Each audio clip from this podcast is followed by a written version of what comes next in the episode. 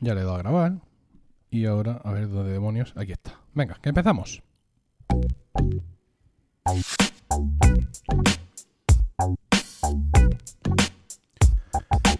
Bienvenidos a Están locos estos romanos, un podcast de Milcar FM. Este es el capítulo, capítulo 32 y hoy es 29 de junio del año 2019 después de Jesucristo. Toda la sociedad está alienada por la incultura, la chabacanería y la falta de sentido común. ¿Toda? No. El selecto grupo de oyentes de este podcast forman una suerte de aldea gala que resiste todavía y siempre a la estulticia de los invasores, conociendo con asombro y desvelo noticias y comportamientos ajenos que les hacen exclamar como aquellos irreductibles galos una frase llena de ironía y sentido común. Están locos estos romanos. Yo soy Emilcar y estoy acompañado por Diego Jaldo. Buenas tardes. Hola, buenas tardes. José Miguel Morales, buenas tardes. Buenas tardes, Y Emilcar. Paco Pérez Cartagena, buenas tardes. Muy buenas tardes. Eh, lo primero de todo, creo que tenemos que dar cumplida eh, obligación con un deber, con una devoción, con una atención que no hemos tenido. Así que vamos a hacerlo, pero ya. Cumpleaños feliz, cumpleaños feliz,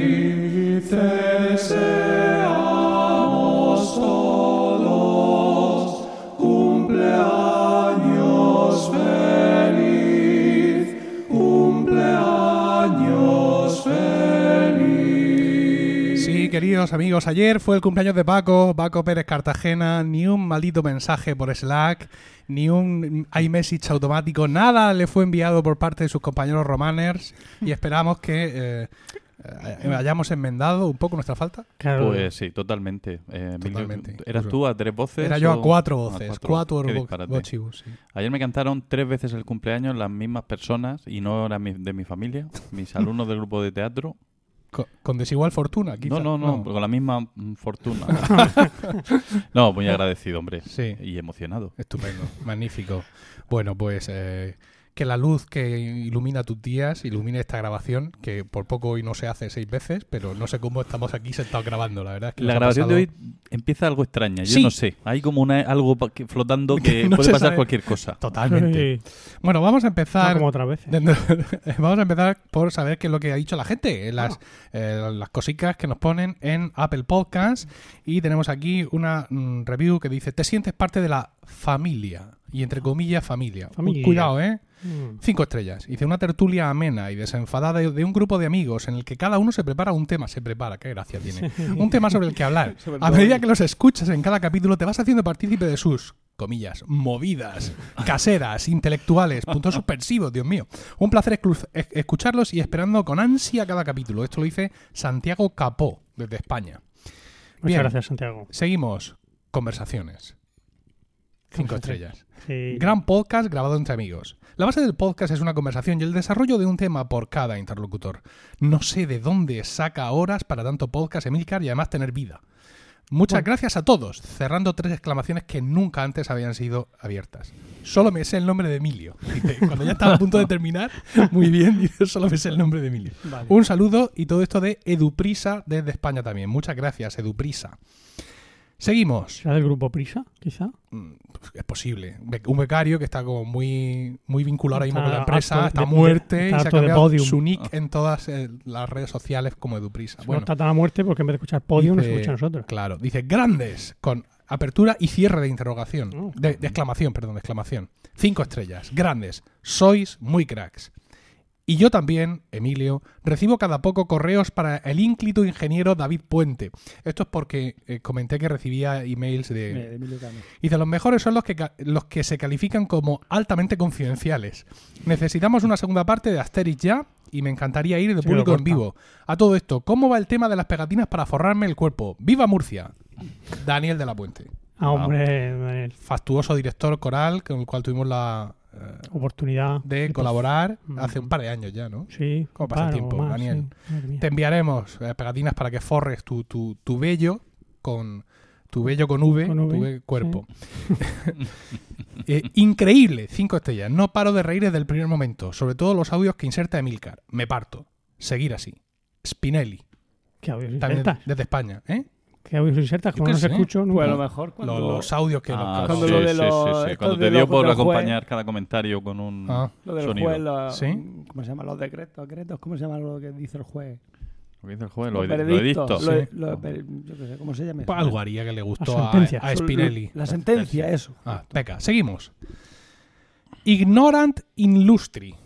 Cinco estrellas. Ah, es tu primo. Es mi primo. Dice, cinco estrellas a pesar de no haber tratado el tema de las elecciones en el último podcast que tantos oyentes estábamos esperando. Ay. Espero que en futuras elecciones hagáis el spin-off del programa y lo tituléis Están rojos estos romanos.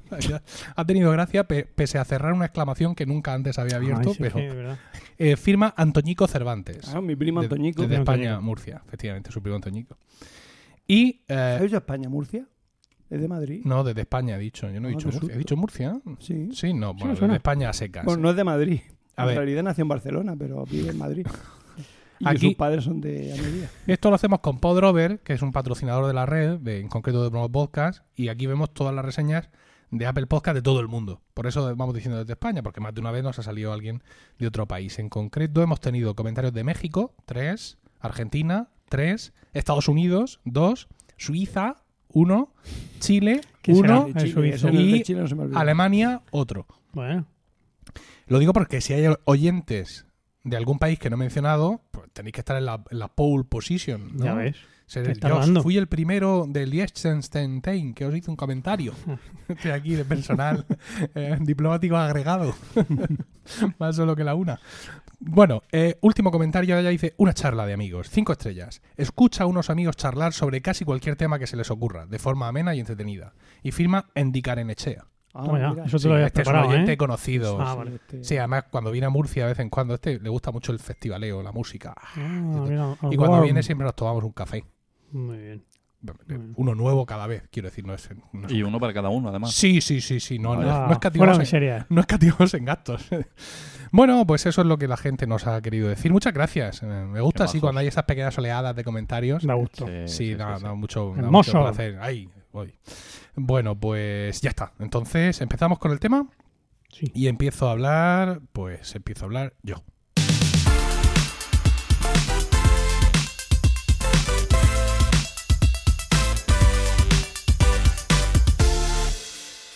Hoy vengo a hablaros de un mito de la cultura pop y cinematográfica de nuestro tiempo. Directamente, sin, sin bagajes, sin, sin misterios, ¿no? Mark Hamill, el actor Bueno, que grande. ha dado vida a Luke Skywalker en la saga Star Wars. Hay que reconocer, que es el momento ahora de reconocerlo, que su Sí. carrera como actor nunca fue gran cosa después de El Retorno del Jedi.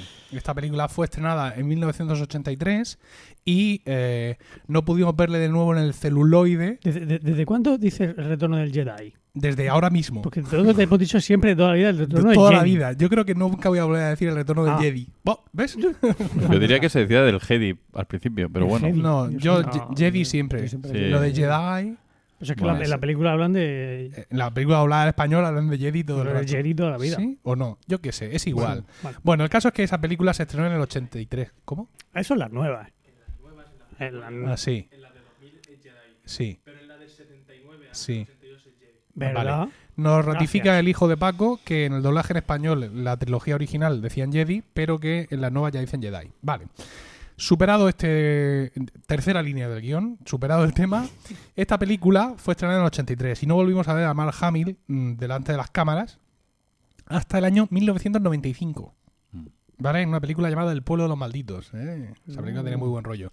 Y en ese intervalo de tiempo, bueno, pues hizo algún musical, alguna serie de televisión. Salió en un capítulo de Alfred Hitchcock Presenta. Oh, Incluso fue nominado a un premio de estos de, de, De televisión. de series de televisión y tal. Ah, algo de teatro. Poca cosa, por así decirlo. Sus siguientes películas son ya a partir de 2014, con el marchamo ya de Gloria Consagrada y, evidentemente, por las recientes de, de Star Wars. ¿Qué ha hecho mm, Hamill con su vida? Mientras tanto, ¿no? ¿Cómo pagaba este hombre la luz? Eh, el, el- el gas, por ejemplo, si tenía gas ciudad, ¿cómo pagaba el gas ciudad? Netflix ya, más adelante, Sí, cómo, cómo pagaba Netflix. Bueno, pues la carrera profesional de Mark Hamill ha estado muy vinculada al doblaje de dibujos animados. ¿Qué me dices? Señor. Sobre todo a un personaje en concreto, el Joker. Mm.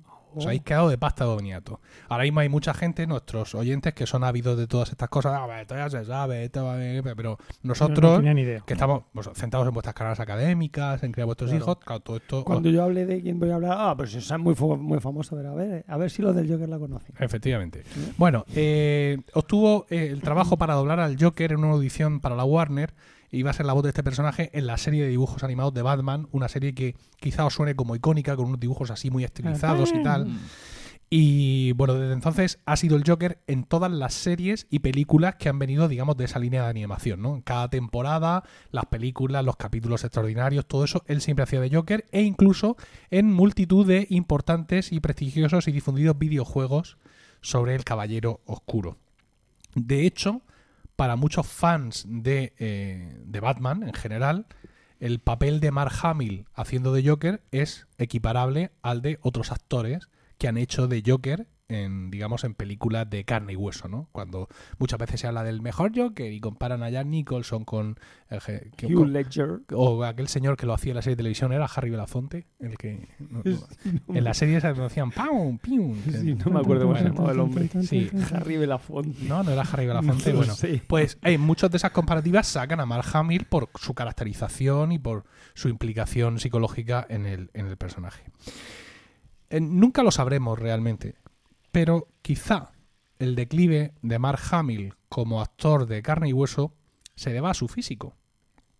Y es que eh, todos le recordamos como un rubio encantador, californiano, Two girls for every boy. Ahí en el episodio 4, con su pelito, así soplándose. El, el- ¿Pero qué me dices, Obi-Wan? Perdón, noticia de última hora. Harry Belafonte es negro. negro Como con cojones de un burro Sí, mohino. Pero es que el Joker va pintado de blanco. Da igual. No, pero no, no, no, no se le parece. Tiene la cara redondita. Mira, mira Harry Belafonte. Pero-. No, sé, no tengas prejuicios. Pon Belafonte y Joker. Al lado. A Efectivamente, pasa. ponme la fonte y Joker. Vale, Ah. mientras tenemos a, a Diego explorando esa línea de A investigación. documentalista. Os decía que todos recordamos a, a, a Hamill como ese rubito californiano encantador con su pelito, su flequillo, Big One, por favor, que con todo esto me estáis contando.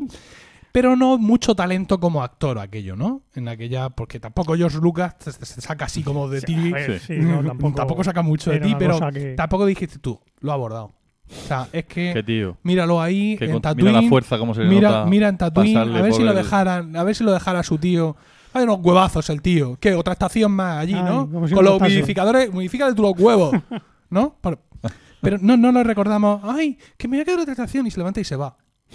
Pues te va a quedar la estación que me, que me da a mí la gana. Su normal. Bueno, en fin. Eh, Estás indignado. sí, sí. Eh, César Romero. César Romero, vale. Bueno, Bueno, el caso es que eh, su físico, ese físico tan, tan lindo eh, que tenía en aquel momento, Sí. podía haber desnivelado la balanza a su favor, pero algo pasó que desmejoró esa carita de porcelana. Mm, No, sí, eso sí lo sabía. El 11 de enero de 1977, Mark Hamill tuvo un accidente de coche que le desfiguró el rostro. Iba solo por la autopista a demasiada velocidad y el coche se salió en una curva y dio pues X vueltas de campana.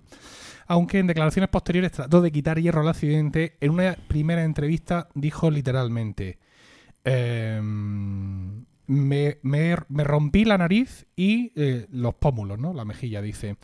Eh, leía en las revistas, Mark Hamill casi se mata en un accidente de coche. Y incluso se arrastró a sí mismo de los restos de- del coche. Las llamas eran altísimas y yo pensaba, wow, todo esto mola, pero no me acuerdo de nada. ¿no? Decía que él simplemente mm, recordaba haber despertado, por así decirlo, en el hospital. Incluso decían en aquel momento en la prensa que la nariz le colgaba de la cara. Bueno, el caso es que dice que eso, que se despertó en el hospital y que sin, sabía que se había hecho mucho, mucho, mucho daño, pero no sabía cuánto hasta que alguien le puso un espejo delante y entonces sentí cómo mi carrera había terminado. uy. Todo esto dice Mark Hamill. Luego ha tenido otras entrevistas en las que ha hecho comentarios más eh, frívolos sobre el accidente, pero esto fue una de, las, de sus primeras declaraciones. En aquella fecha de su accidente, el capítulo 4 se estaba terminando de rodar. De hecho, mm, Mark, Mark Hamill, tenía un rodaje al día siguiente. Estaba la gente ahí esperando. No, Mark Hamill no viene. Eh, Mándale un WhatsApp. No, las hay, 11 hay ya, esperar, eh. hay que esperar 30 años. WhatsApp. No, entonces no. Entonces mejor intentar organizarlo de otra forma. Eh, tenía rodaje al día siguiente y lo que faltaban eran solo lo que se llama reshoots, ¿no? Es decir, esto no, esto no ha salido bien. Vamos a ver si lo podemos hacer sin que haya un bolígrafo en la puta mesa, ¿no? Que van cuatro tomas ya de esto. ¿Vale? Eh, entonces solo quedaba por refilmar algunas de esas escenas y mm, viendo que este hombre pues no estaba en condiciones, se usó un doble. Entonces en todos esos reshoots se apañó la cosa para que no saliera la cara del personaje y simplemente saliera el doble que ya habían estado usando de Mark Hamill para las escenas de, de más riesgo. Mucho, mucho riesgo tampoco tiene Mark Hamill en el episodio 4. ¿eh? Bueno. Una- un, un riesgo, una cosa así como Más allá de que le den un espazo láser. Sí. Bueno, la película Hombre, se tira así. Hacer un poco el tarzán de un lado a otro de la estrella de la muerte. Sí, pero debajo hay más colchones que en las bolas donde van nuestros hijos. Ah, bueno. Bueno, el caso es que la película, el episodio 4, se estrenó. He dicho que el accidente fue en. El 11 de enero del 77. Muchacho, qué memoria. Y la película se estrenó el 7 de noviembre del 77. Y en las fotos de aquellos días ya es evidente el cambio en la cara de Mark Hamill. Si pones en Google o en cualquier otro buscador que no te rastree como DuckDuckGo, Duck, Duck, Go, Go. ¿me falta un Duck o son dos Ducks? Yo creo que con dos Son vas Con dos-. Vale. Ponéis eh, Star Wars Episode, en inglés, episode 4 en números romanos. Mucha cultura estoy introduciendo aquí en varios Esto, idiomas. Esto, bueno, uy. eh, Premiere, escrito Premiere, que se, le- se ven varias fotos del, del Luego momento. lo ponemos en la nota. Y sí, Pero- sí. Y ya le ves tú ahí, mm, este no es mi Mark Hamill que me lo han cambiado. Mm. ¿Vale? Bueno, básicamente lo que le pasó, lo que le pasó es lo que el hombre dijo, que se le rompió, se rompió los pómulos y la nariz. Pero la nariz quedó en tal estado que hubo que usar, hubo que usar cartílago de su oreja para reconstruir eh, la nariz. Todo Ajá. ello en 1977. A ver. Quiero Mm. decir que ¿Qué no es prefieres? ¿Nariz o oreja? Efectivamente. Que no es como ahora. Es decir, que aquella gente, pues, en fin, sabía lo que hacía. Como consecuencia, tenemos una alteración considerable de lo que es la máscara facial de Mark Hamill y sobre todo se le queda, en vez de una naricita así puntiaguda, monísima, Sí. de niño encantador, se le queda una nariz como un poco aplastada, casi tipo boxeador, pero que nada tiene que ver con la nariz Mm. que, que él tenía. Aunque no se habla mucho de eso, siempre que cuando tú busques en Google ansiosamente ahora Mark Hamill accidente de coche y todo, no se habla de los labios, pero yo creo que el labio superior también tiene algún retoque, porque ese labio superior no es humano, ¿vale? Yo pensaba que era un poco leporino. Mm, Pero no, antes no lo era. Ya. ¿Vale? Es una cosa como así, como mucho medio raro. Bueno, eh, el caso es que mm, avanzamos en la vida de Mark Hamill y el episodio 5, El Imperio contraataca, se estrena en mayo de 1980 y se comienza a rodar a principios de 1979. Es decir, dos años después del accidente que había tenido eh, Mark Hamill. Siempre se ha dicho que no pasó nada. No hubo que alterar el guion, no hubo que hacer nada, sino que esto lo tenemos ya previsto todo y así se rodó, pero eh, no lo terminamos de creer. ¿Por qué? ¿Qué es lo que ocurre al principio de esa película? Ocurre la batalla de Hoth, como bien sabéis, y el comienzo de la película eh, va Luke Skywalker montado en una cabra de esas eh, tremendas, patrullando hasta que aparece... un- Banta. hasta- ah, no, el Banta es el que... El Wampa es el que le mete el guantazo. Y el otro era un banta, Eh, creo. no, el Banta es el de los cuernos así ¿Y no redoblados. Ah, no, No, en el otro. En el iba en la, ca- en la cabrica, ese, sí. Bueno, el caso es que eh, en la historia Luke Skywalker va haciendo una exploración por la nieve. Ay, que me parece que ha caído un asteroide. Gilipollas, va a caer un asteroide. Estás viendo la nieve que está cayendo. Tira para la base, idiota. Bueno, y entonces le aparece como una especie de mm, hombre de la nieve tremendo que le mete un guarrazo. Ahí ya en esa escena ya se ve sangre y tal. Y se lo lleva para su cueva. Bueno, el caso es que eh, cuando termina todo ese incidente y él ya es rescatado, hay una escena donde le vemos que le están curando, ¿no? Y mm, se le ven grandes cicatrices y grandes marcas en la cara.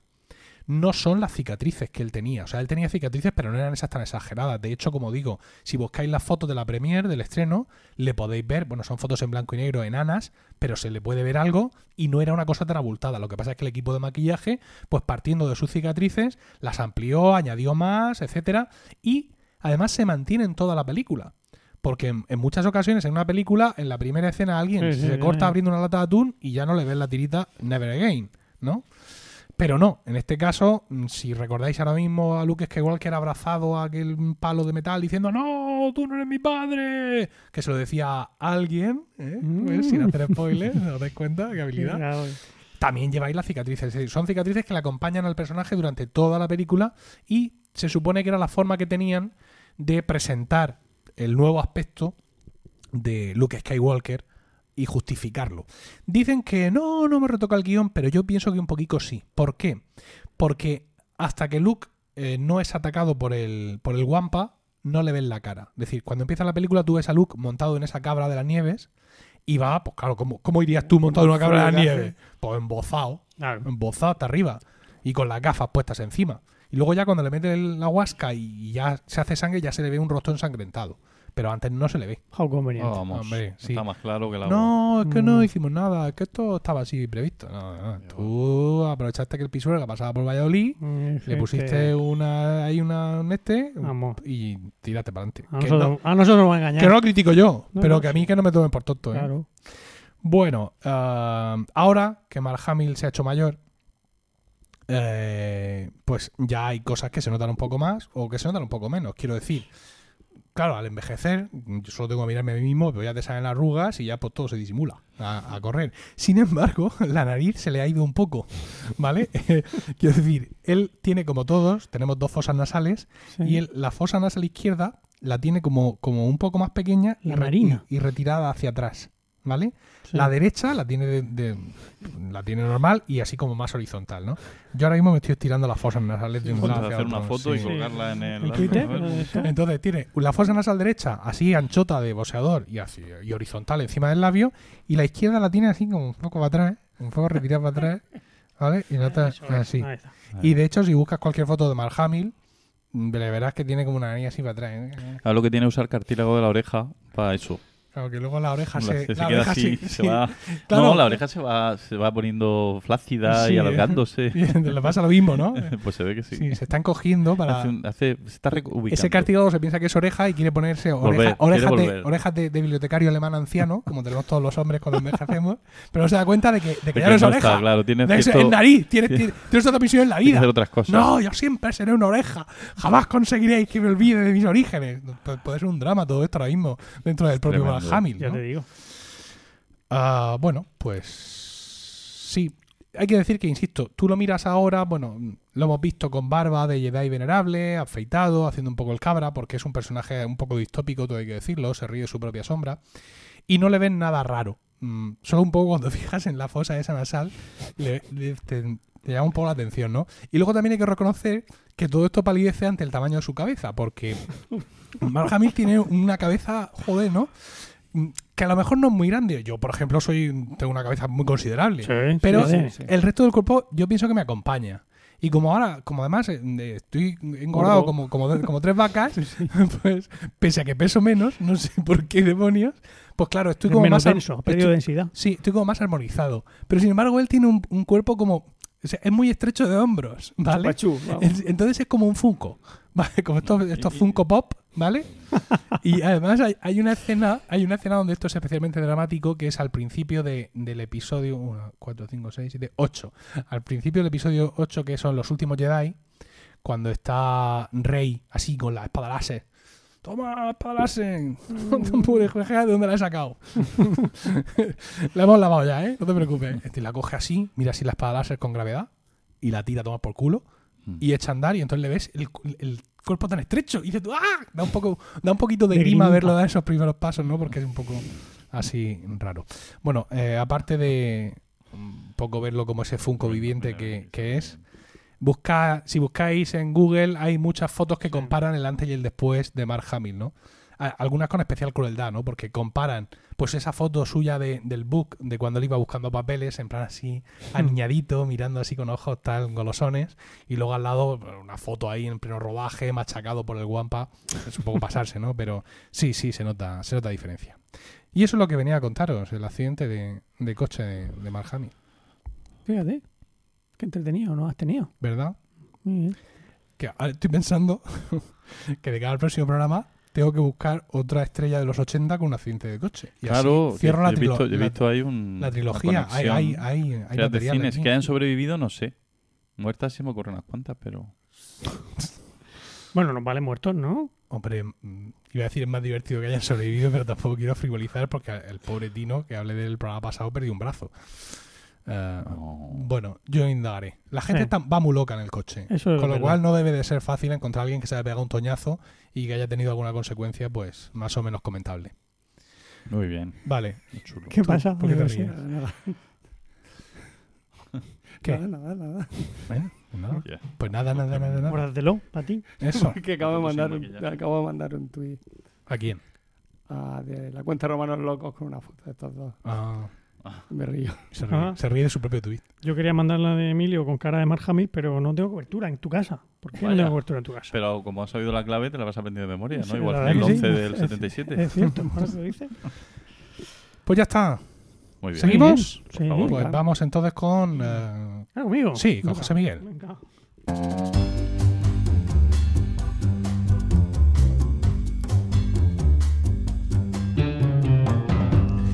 Y dinos, José Miguel, ¿de qué nos vas a hablar hoy? Pues mirad, voy a ser sincero con vosotros. Una vez más. Eh, eh, me he enterado de que grabábamos hace como hora y media aproximadamente. Y entonces he dicho... Eso explica tu pijama. Pero bueno, ahora que trabajo en casa, me gasto mucho más dinero en pijamas que en camisas. Tengo una variedad de pijamas fantástica. Eh, entonces, pues eh, he pensado, mm, ¿hablo otra vez de mi mudanza? Pero no, eh, a, a Diego no le va a gustar. ¿Hablo de mi cambio de trabajo? No, no, por, lo mismo, por la misma razón, tampoco. Pero tienes un cambio de trabajo nuevo sin comentar. Sí, sí, sí, tengo un cambio de trabajo que está ahí pendiente. No lo- no lo- no lo- no lo no lo deseches. descarto, no lo descarto. que puedo, puedo hablar, puedo hablar de ese tema también. Y, em, pero bueno, luego mm, pensando en los comentarios que suelen hacer nuestros queridos oyentes, que hablan de que esto es una conversación entre amigos, Sí, ah, el tema del cuñadismo, tal y cual, digo, pues, voy a hablar de lo, de lo primero que se me ocurra, sin documentarme ni nada, y así mm, consigo, eh, esperando la colaboración de mis compañeros con el mismo grado de cuñadismo que yo. La tendrás. Así que voy a tener, eh, he querido traer aquí una, una conversación que da para, para mucho, un- o sea, un tema que da para, para este tipo de conversaciones, que es eh, la formación de gobierno, Vaya. ¿vale?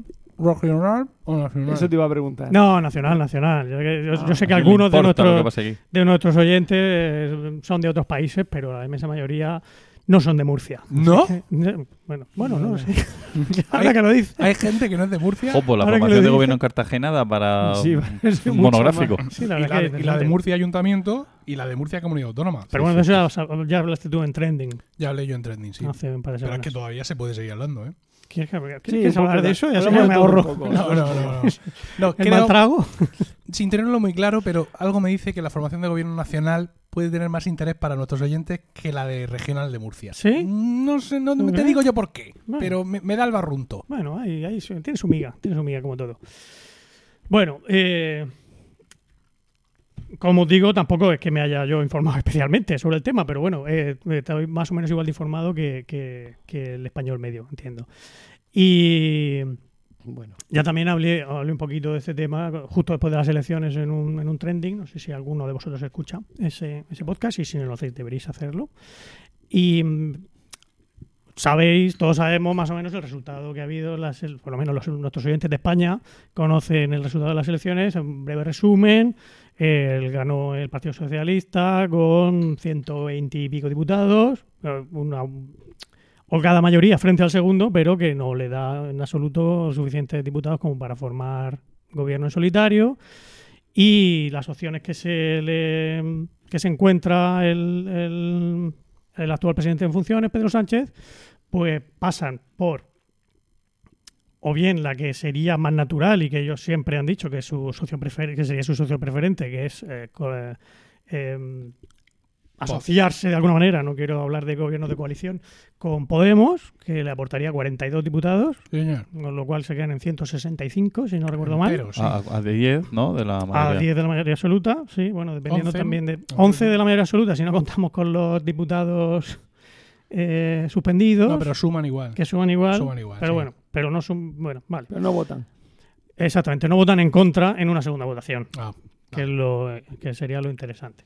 Ver, supongo que también estáis todos al corriente de que eh, en una primera votación, para ser investido presidente, necesitan mayoría absoluta, que son 176 diputados, pero en una segunda votación es suficiente con que haya más votos a favor que en contra. Y con lo cual entran en juego las, las abstenciones, serían muy importantes. Entonces, como hay varios diputados, que son cuatro, tres o cuatro diputados de, Tres. de, de Junts per Cataluña y Sí. algunos de Guerra Republicana que están en prisión y por tanto están suspendidos y sus formaciones han decidido no sustituirlos, pues esos tres o esos tres votos que, que faltan pues pueden ser eh, decisivos a la hora de esa segunda votación, ¿no? porque contarían como abstenciones. ¿no? Bueno, entonces la cosa, como decía, pasa por, por un lado el, el voto favorable de Podemos, el voto favorable de, del PNV y el, Seis. que son seis más, que hacen 171. Ahí. El Compromís. Compromís, que tiene dos. Uno, uno. ¿Un solo? Sí. Y el Cántabro, El cántabro. el amigo de Rivera. Dos. De Rivera, perdón, ¿qué estaría yo pensando? Mm. De, de Revilla. De Revilla, No, uno. Que es otro más. Yo Sí, creo que es uno, sí. Sí, uno. Otro señor. sí. Nos faltan tres. Faltan tres, pero bueno, eh, es 172 llevamos, ¿no? Sí. Pero bueno, que se- serían probablemente suficientes para la para una porque eh, para una Sí, porque es muy posible que si Esquerra Republicana no, mm, no vote a favor, pero tampoco vote en contra. Sí, lo- es probable que, que Esquerra Republicana se, abstenga. Que se Bildu también Sí. podría abstenerse, que también hay ahí mucha movida. Y, bueno, sería con eso probablemente sería suficiente para la formación de gobierno. Eh, en las últimas semanas se está viendo pues negociaciones entre estas dos formaciones, ¿no? entre Podemos y el Partido Socialista, pero parece que la- las posiciones ahora mismo están un poco encastilladas, cada uno en su eh, en su posición, que me valga la redundancia. Por un lado, Pedro Sánchez eh, no está dispuesto a que entre Podemos en el gobierno, ni nadie designado por Podemos, y por otro lado, pues Pablo Iglesias tampoco quiere, eh, quiere entrar en ese gobierno, que alguien de Podemos entre. Y lo que propone, lo que la última propuesta que ha habido por parte del Partido Socialista han sido miembros en el gobierno, pero de segundo nivel, en plan secretarios de Estado, eh, cosas así, que estuvieran nombrados por, por Podemos. Pero en principio la postura de Podemos es que no, que, que quieren quieren eh, al- eh, participar en el gobierno, en el, en el- Ministerios. en el Consejo de Ministros. en el Consejo de Ministros. Eh, claro, yo estoy oyendo por ahí muchas mm, muchos ataques a, a Podemos, ¿no? Por la cosa de "Ah, es que esto es lo que quieren es el sillón, quieren Mm. quieren tocar poder, porque tal y igual. Eh, bueno, Normal. eh, efectivamente, quiero decir, ya pasó, ya pasó en la, con la moción de censura que Pablo Iglesias le dio gratis los votos a, a Pedro Sánchez. Recordemos que sin si, si los votos de Pablo Iglesias no hubiera sido, de, de Podemos no hubiera sido posible el- Mm. la moción de, de censura y tampoco le salió bien la jugada a Podemos después del año de Hombre, a ver, le salió bien por un lado porque que se quitaron a Rajoy de medio, fue mucha... Pero al final que lo que importa son las, las elecciones, en las siguientes elecciones ha sufrido un, un palo importante Podemos, ha perdido más de un millón de votos. Pero aquí ya vienen las interpretaciones. Es decir, Sí. ¿por qué ha perdido Podemos un millón de votos? Exacto. Porque mm, fue complaciente con Sánchez y le dio la presidencia de gobierno. mm, no voy a decir sin exigir nada a cambio, porque muchas de las cosas que ha hecho Sánchez, los de Podemos han seguido diciendo, oye, que este le hemos empujado nosotros. Y, Sí, tenían, sí. y tenían mucha razón, Claro. y eso les ha sumado puntos. Mm. ¿no? Entonces, mm, por un lado, tenemos que ver si han perdido votos por un movimiento, lo que se llama el voto útil, ¿no? Es decir, votar al partido mayoritario de mi ideología, o si ha sido por todas las movidas internas que han tenido tanto Podemos Claro. como sus confluencias, como partidos anejos o de la, digamos, del mismo círculo, la movida de Rejón con Carmena en Madrid, Claro, etcétera, etcétera. En mi caso, Es- por eso. Es, es muy difícil, eh, digamos, Unidas Podemos. no, tienes, tienes que coger, tienes que sentar al millón de tíos que le votaron a Podemos. De la tontuna, hombre. Escúchame, Ponte tienes que, tienes que cogerte al millón de tíos que le votaron a Podemos y preguntarle uno por uno por qué ahora no, le- no le ha votado a Podemos. Claro. La- Esa es la única manera humana de saber lo que ha pasado. Claro, Sí, claro. sí, y evidentemente habrá 1.200.000 respuestas distintas. O bueno, o, o casi. Bueno, Eh, porque- Tratándose de votos de izquierda es muy posible que sí. Sí, probablemente. Porque aquí Diego José le- no les vota porque, se han, porque han puesto No, una A en Unidas. No, Pero no, hay otro no, que no les no, vota no, no, porque- No, no, no, no les voto por eso. No les voto porque se están peleando en vez de unirse y ponerse ahí. En vez de estar unidas, de En verdad. vez de estar unidas, Podemos, se ponen con tontunas de unidas Podemos y no sé qué, en vez de estar lo que están. Que cuanto más seamos, más nos divertiremos. Bueno, reiremos. Claro. Bueno, efectivamente, hay, hay millones de, de- de- de razones posibles por las que haya gente que ha decidido no votar. Pero por esa misma razón, mm, claro, eh, también la, la idea mayoritaria ahora mismo en, en los medios de comunicación es que el ir a elecciones, volver a elecciones, es decir, que Pablo Iglesias dijera por mis cojones que no, significaría prácticamente la disolución de Podemos o, o la vuelta al 10% de Izquierda Unida. O sea, volver a... Uf, Y yo no lo tengo tan claro. yo tampoco. Yo no lo tengo tan claro. A ver, es cierto que para, para Podemos cualquier proceso electoral es un desgaste mucho más profundo que para cualquier otro mm, partido. ¿Por qué? Porque las listas de otro partido, de cualquier otro partido, aunque tengan sus procesos más o menos de democracia interna, se hacen en una tarde de venga, vente para acá, Mm. ¿Te tocan los críos? Sí, ¿no? Bueno, pues nos vemos mañana entonces en vez de hoy y se queda la lista hecha. Podemos empieza a operar la manzana y a, y a primarias y subprimarias y votaciones y un montón de historias. Entonces es un proceso que como, como partido les desgasta mucho porque, mm, quiero decir, eh, empiezan, empiezan siempre, digamos, con, con una fractura, entre comillas, democrática saludable, en cualquier caso, Mm. pero que no, deja- no deja de ser un proceso de desgaste, ¿no? Entonces, montar todo eso otra vez Bueno, yo no sé si en ese caso, que no recuerdo lo que pasó en, en 2016, pero me parece que se, se usan las mismas listas, ¿no? De- cuando hay tan poco tiempo, me parece que las listas fueron las mismas, Pero porque lo decidirían así. ¿no? porque no había tiempo material. Siempre me ha encantado esta expresión, tiempo material. Porque quiero decir, ahora mismo hay gente que iban en las listas en las generales y que ya por los movimientos de autonomías, ayuntamientos y Europa mm, ya no están técnicamente disponibles para presentarse Ya, ya, ya, eh, pero bueno, luego como de- candidatos a las generales. Bueno, sí, sí, eso... Entonces, mm, creo que por varios motivos mm, no tengo yo tan claro ¿eh? el, el tema de que mm, se, va- se vaya a seguir fomentando el voto útil, porque estaríamos dando por, sen- por sentado ah, entonces que la mayoría de los votantes de Podemos quieren que le dé los votos a Sánchez sin ninguna Claro, ministerio. sin ninguna y yo no tengo tan claro que el votante de Podemos quiera eso. Mm, Yo creo que no, porque además creo que hay mucho voto al PSOE que votó al PSOE, o sea, mucho de ese voto útil, Sí, eh, y recordemos lo de con Rivera, ¿no? De la noche electoral. sí. Entonces, también depende mucho de, de los movimientos de Sánchez. Esto, si lo, si lo ven, claro, ahora mismo Rivera está diciendo con Sánchez no. Pero también hay mucha presión Sí. por parte de los medios y del IBEX 35 de que, mm, por favor, no, no- Más mira a ver si elecciones no. Sánchez Pero sí. en, el- caso de Ciudadanos va a haber que matar a Rivera. No es que yo esté fomentando el odio, quiero dejar esto claro. No queremos Pero que quiero nadie decir Rivera. que en Podemos pueden en un momento tomar una u otra decisión, pero en Ciudadanos la decisión pasa por la muerte natural o asesinato o incluso menos trágico que lo destituya. Lo que pasa es que eso, eso parece, Sí, sí, ahora claro. mismo menos probable. parece más probable que él muera de un infarto ahora mismo o de o, o- o Que no se lo deseamos. Que no o se lo que no se lo deseamos, que no se lo deseamos, parece más probable que finalmente consigan eh, echarle como echaron a Sánchez.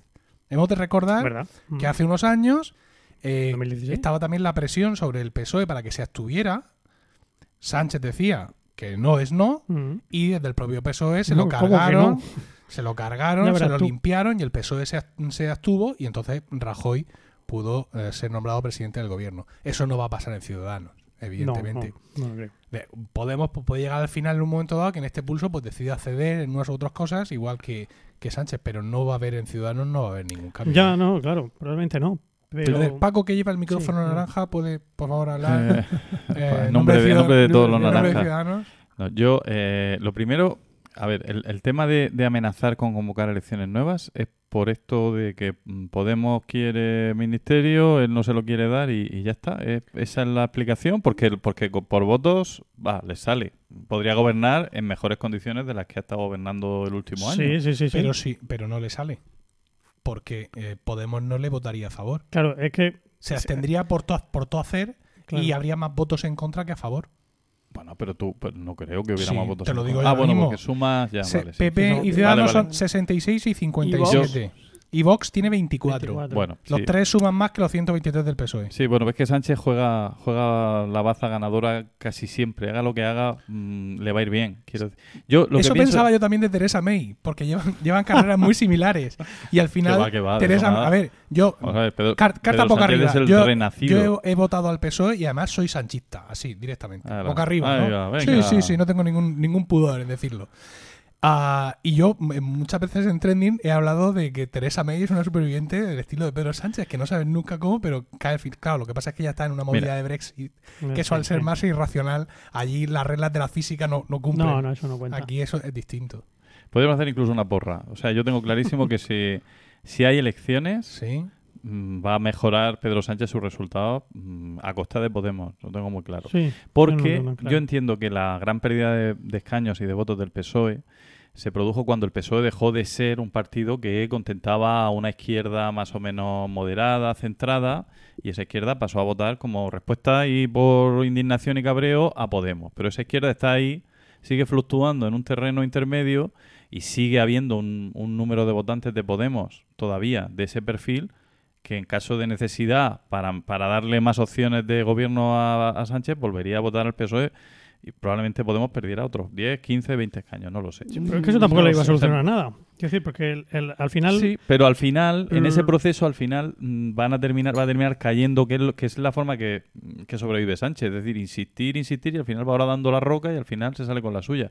Y al final termina, venga, sí, gobierna tú, porque para estar así o para que al final termine ganando el PP o lo que sea, vamos a dejarte gobernar. Pero para eso necesita la abstención de Ciudadanos. ¿Y sabes lo que, lo que sí va a pasar seguro en las próximas elecciones? Que Ciudadanos va a perder muchos votos. Claro. O sea, Ciudadanos no se va a ver sí. de nuevo en su vida con 57 diputados como tiene Por ahora. eso digo que tiene todas las cartas ganadoras Pedro Sánchez. Pero, pero ¿por, qué, por, qué, por, qué, apoya- por, qué, por qué? ¿Por qué? ¿Por qué? ¿Por qué pensáis que se va a pegar el tartazo de ciudadano? Pues porque, porque ya lo ha hecho en las autonómicas. O sea, quiero decir, eh, esto, esto es una caída hacia abajo. Sí, sí. En las autonómicas ha sacado mucho menos votos, no ya que en las autonómicas anteriores, sino que en las generales. Por la tendencia, ¿no? Que hay una tendencia. Es que, Ay, mira, no solo la Mu- tendencia. mucha gente ha explicado ya que en España las elecciones generales se ganan por el centro. Y ahora Mm, tenemos un claro. centro teórico, un partido liberal, que dicen que son liberales. Yo pienso que estos ni han mirado en Wikipedia. No, Pero bueno, porque los pocos que había que podían saber lo que era eso.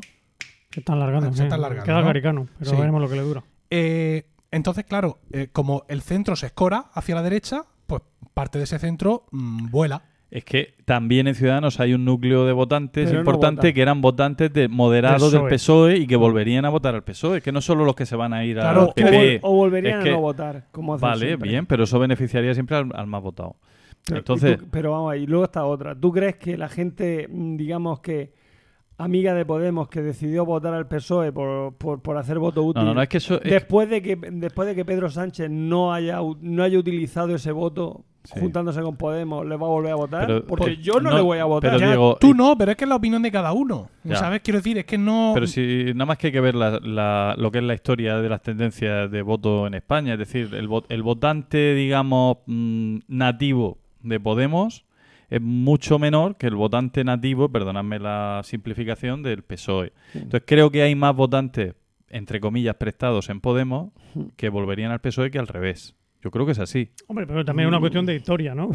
El PSOE tiene 125 años y. Podemos tiene 5. Y porque Pedro Sánchez ha recuperado la idea de, mm, de aquella manera, porque habrá sido un poco por presiones de Podemos, por lo que sea, pero ha conseguido transmitir la idea de que él sí es un socialista Sí. de los de... Sí, es verdad, ha sabido separarse, diferenciarse de Susana, ha sabido diferenciarse de Felipe González, eh, ha sabido, aunque luego en el fondo no sabemos lo que la política económica que haría él con una mayoría absoluta. Aunque Sí, pero creo no, que tiene, no tiene la sensación, es cierto, de que sea un líder prestado. O sea, si tiene la sensación. bueno, porque además es un tío que, como ha pasado las de Caín, Mm. pues claro, es, es, es el. No me acuerdo cómo decían en Juego de Tronos. No hace falta, no hace falta. la profecía del. Era un nombre muy simpático. La profecía del no sé qué, que era el que iba a alzarse con la espada del príncipe esperado. Toda esa movida que estaban, que al final no lo encontraron, por cierto. Pues mm, da esa sensación, ¿no? Que es como el, el- el llamado, ¿no? Mm. Pero yo pienso, y ahora quiero ser crítico, que se está pasando de frenada. Creo que se está pasando de frenada. Pienso que tanto ha superado, ¿no? Tanto ha logrado, tanto ha sobrevivido, que ahora mismo. Se cree mm, inmortal. Sí, se cree inmortal. Sí, total. Y eh, yo pienso que le convendría, o a mí como votante suyo, me gustaría que en estos momentos tuviera una, una actitud un poco más eh, Humilde. humilde con respecto a Podemos. Porque es cierto que tú te ves con 123 diputados y dices tú, esto lo gobierno yo solo. Y de verdad que como votante suyo me gustaría. Pero las circunstancias, o sea, si ahora mismo las circunstancias podríamos decir que serían idóneas para que un partido liberal como ciudadano se abstuviera y sería una cosa, digamos, de manual de política, por el mismo motivo, ya sin que yo piense que si soy de izquierda o de derecha, lo tuyo, tío, que tiene 123, es pactar con el de 43 y darle un par de ministerios. Sí. Ah, No, no le des, lo mismo no le das a economía y hacienda. y- y- Eso, eso Pero- que estás diciendo tú, lo he leído yo en, en una editorial de, en un editorial, perdón, de un De la periódico. De, de la razón. De la razón, claro. De la razón. Claro. Eh, fue, no sé si fue Anson o no, Anson, no que la razón. Sí, Anson. Mira, ¿no? es que la hoy le, Sí, le he escuchado, le he escuchado unas declaraciones hoy a Pedro Maruenda, Sánchez. de la razón, ¿no? O Maruenda. Sí, Pero- claro, Ansón ya estará jubilado o incluso muerto. No, no, escribe Luis María, en el mundo, Luis escribe... María, si estás vivo. Bueno, eh, Llámanos. Que hoy le he visto a Pedro Sánchez una- unas declaraciones desde el G20. Claro, no quiero ni imaginarme, ¿no? En el G20, con España recuperando, gracias a él, un protagonismo nuevo en el escenario internacional. Porque esto es una realidad que dicen un montón de periodistas. No es que, Sí, no, lo, no, lo- ahora- no es que ahora- lo diga yo con mi bandera. Es "Ah, que- Sánchez, Sánchez. No, no, es que ahora mismo es el líder de la socialdemocracia europea. Totalmente. Entonces llega, va allí, ¿Quién se la saca, sí. firman el acuerdo firman el acuerdo con el con eh, de libre comercio libre comercio con la que está cayendo eso eso es un gesto de la Unión Europea de cojones ¿eh? con Argentina Brasil no sé co- que- No, el Mercosur el ese, Mercosur sí. tal entonces claro el tío salió allí delante y ha dicho yo voy a ser presidente en julio y Podemos lo que tiene que hacer es votarme y aceptar el, el gobierno de colaboración, que lo han llamado ellos. Hmm. Pero espérate, que no he terminado. Vosotros, los de la derecha, lo que tenéis que hacer es absteneros. Para dar un gobierno estable a España y demostrar que tenéis que... Venga, más cosas. ¿Quién me queda? ¿Quién me queda? Haz una pregunta. Total. Y mm, yo qué sé, hay que ser mm, hay que ser muy fervoroso sanchista y estar muy tal para que esa actitud, entiendo, ¿eh? te parezca bien, porque a mí no me parece ni siquiera mm, propia de él, que ha demostrado mm, tener lo mismo es una estrategia. Sí, seguramente. Esto no son cosas Pero de... Hoy son verlo hoy después del Claro, G20 ha sido 200 asesores ha sido hipnótico. Pero que es que lo ha que, sido pase, hipnótico. lo que pase a él no le preocupa porque se ve ganador y yo también. Yo veo que pase ¿Tú lo que también te ves pase. ganador? Yo, yo lo veo y me veo también. Ah, con él, por supuesto, Pedro. Pero acuérdate de mí. Bueno, no sé. Ah, mm, no. De, está, todas formas, a Pedro Sánchez, ¿qué le gustaría darle? Medio ambiente, que es una, una cosa que, que a ellos les. Medio ambiente al de fre- Equo. O Les, trae fresco y, y- y Nunca seguro que los de Podemos se flipan. Ay, sí, medio ambiente, aquí podemos trabajar, coches eléctricos, no sé quién, no sé cuánto. Medio ambiente e igualdad. Igualdad, ya está, pum. Y con eso, Más contento que unas más pascuas. contento que una castañuela. No vengáis a todos los consejos de ministros, que no hace falta tampoco. Exactamente, si de esto no vamos a hablar aquí hoy. Que se ponen farrucos. No, venga, os damos cultura. Que No, viene así una cosa así Pueden más, hacer como se hacen todos los gobiernos de coalición. Nosotros hay confusión en gobierno de coalición. No, no, no, cuéntanoslo, Lo voy a explicar yo, lo voy a explicar yo ahora mismo.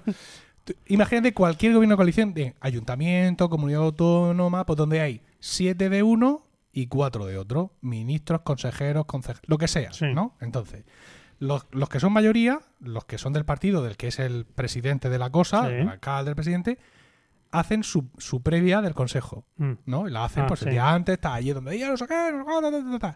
Y luego tienen el consejo de verdad, Del paripé. el- que, es, que es sí, no, tú son 15 minutos y a la calle. no, delante de estos cabrones vamos peleando. aquí a discutir nosotros de que tu presupuesto que el mío, de que te- tu director general me tira hasta los huevos. Nada de eso.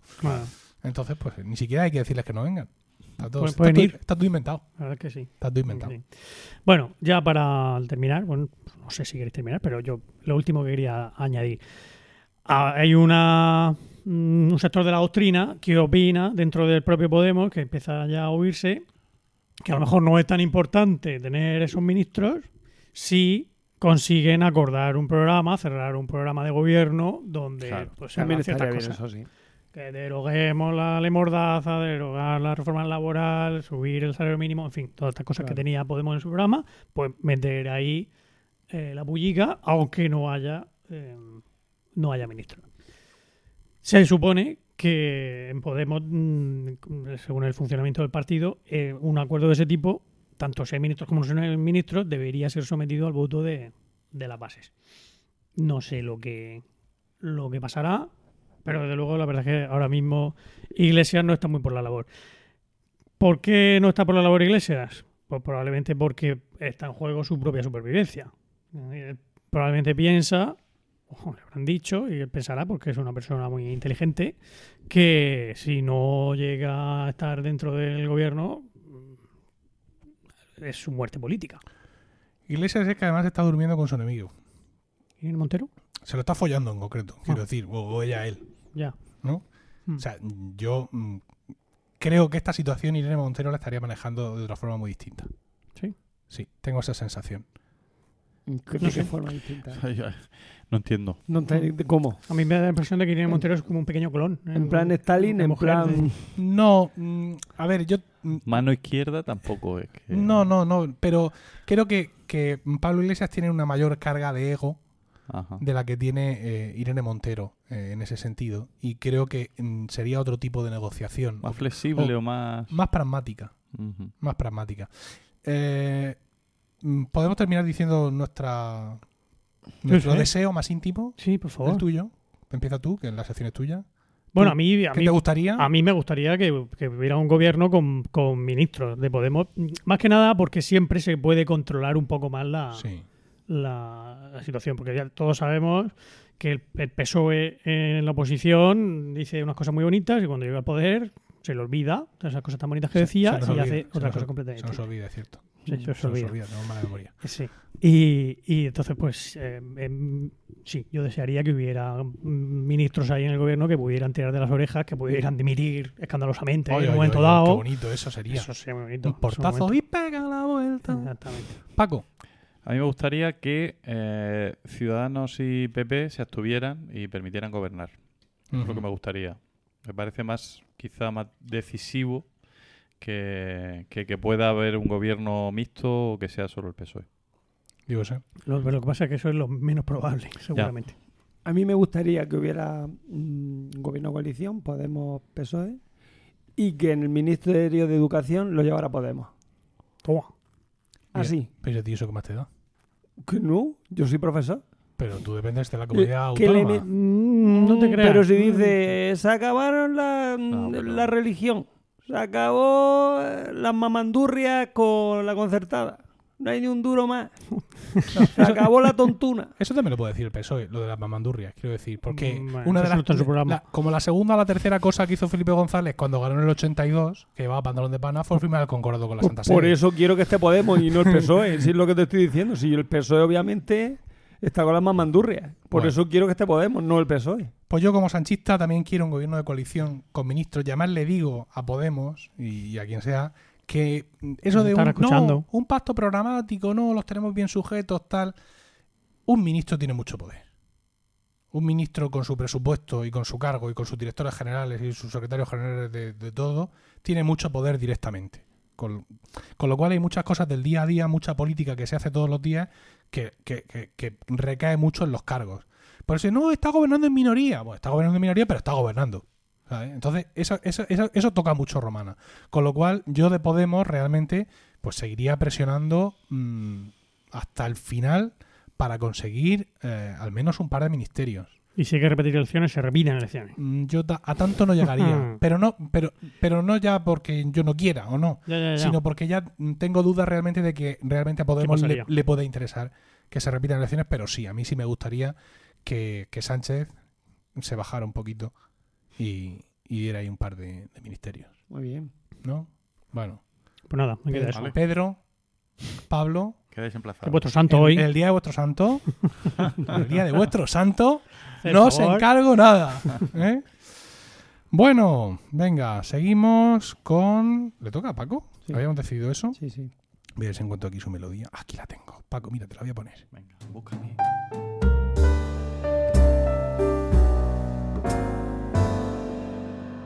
Y dinos, Paco, ¿de qué nos vas a hablar hoy? Búscame una melodía sugerente de esas que tienes ahí listas. Cojones. Voy a leer algo que. Un anuncio, un artículo que me he encontrado, te doy tiempo. Sí, sí, ya la, ver. la tengo, la tengo. Una Eh, sugerente de las cuando comience empieza a leer. Venga. Dice, a los mayores les gustan mayores. Punto. Incluso tópicos tan extendidos como que los hombres prefieren liarse con mujeres más jóvenes empiezan a tambalearse.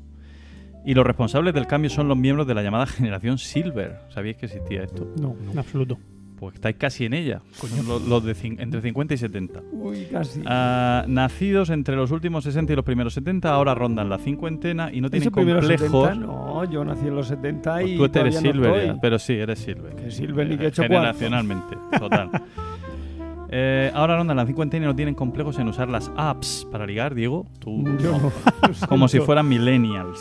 Igual que se ha puesto de moda Yo la celebrar. uso para gruñirle a Pedro Sánchez, nada más. Y- No, no el, sino el podcaster, el bueno, no el malo. igual que se ha puesto de moda celebrar los cumpleaños revival, en los que se escuchan las canciones de La Movida que arrasaban cuando ellos eran adolescentes, ¿sí o no? ¿Eras adolescente cuando La Movida?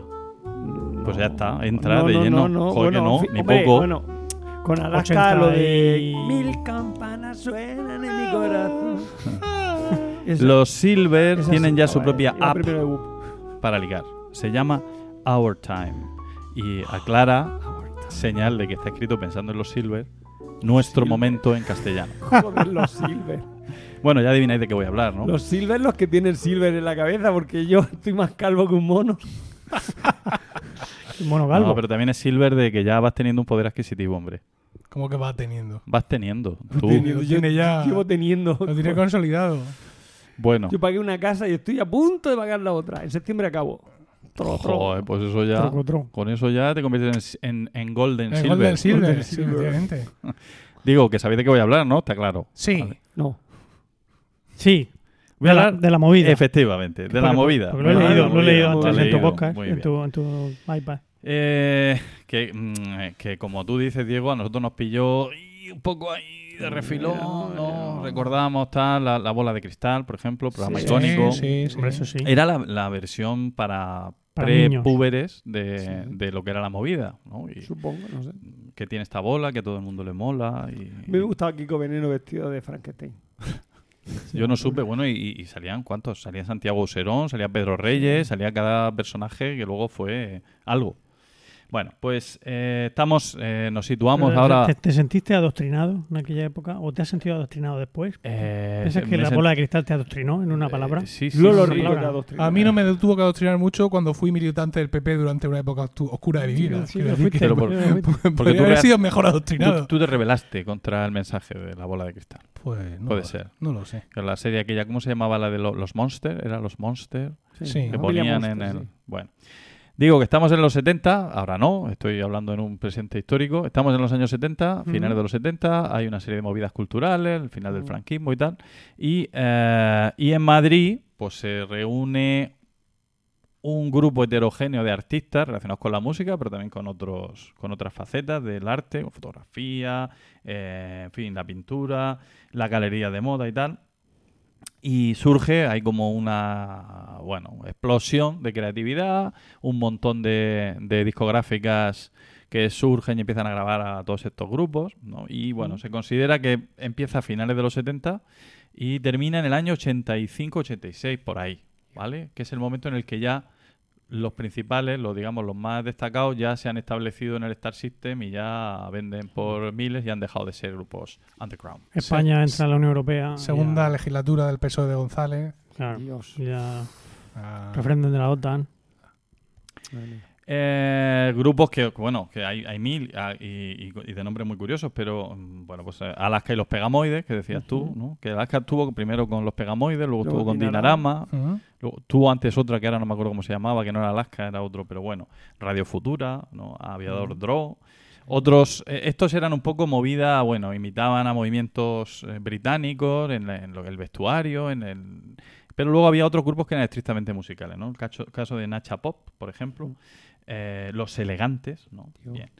Eh, lo que caracterizaba a estos grupos, pues era eso, libertad mm, temática y formal, eran muy irreverentes, muy provocadores, directamente gamberros muchas veces, a veces sofisticados o esperpénticos y también castizos. Por ejemplo, el- en este sentido, el grupo Gabinete Caligari Sí. eh, era una mezcla curiosa porque sabéis que el primer concierto de Gabinete Caligari comenzó con Jaime Urrutia diciéndole al público somos gabinete y somos fascistas, ¿no?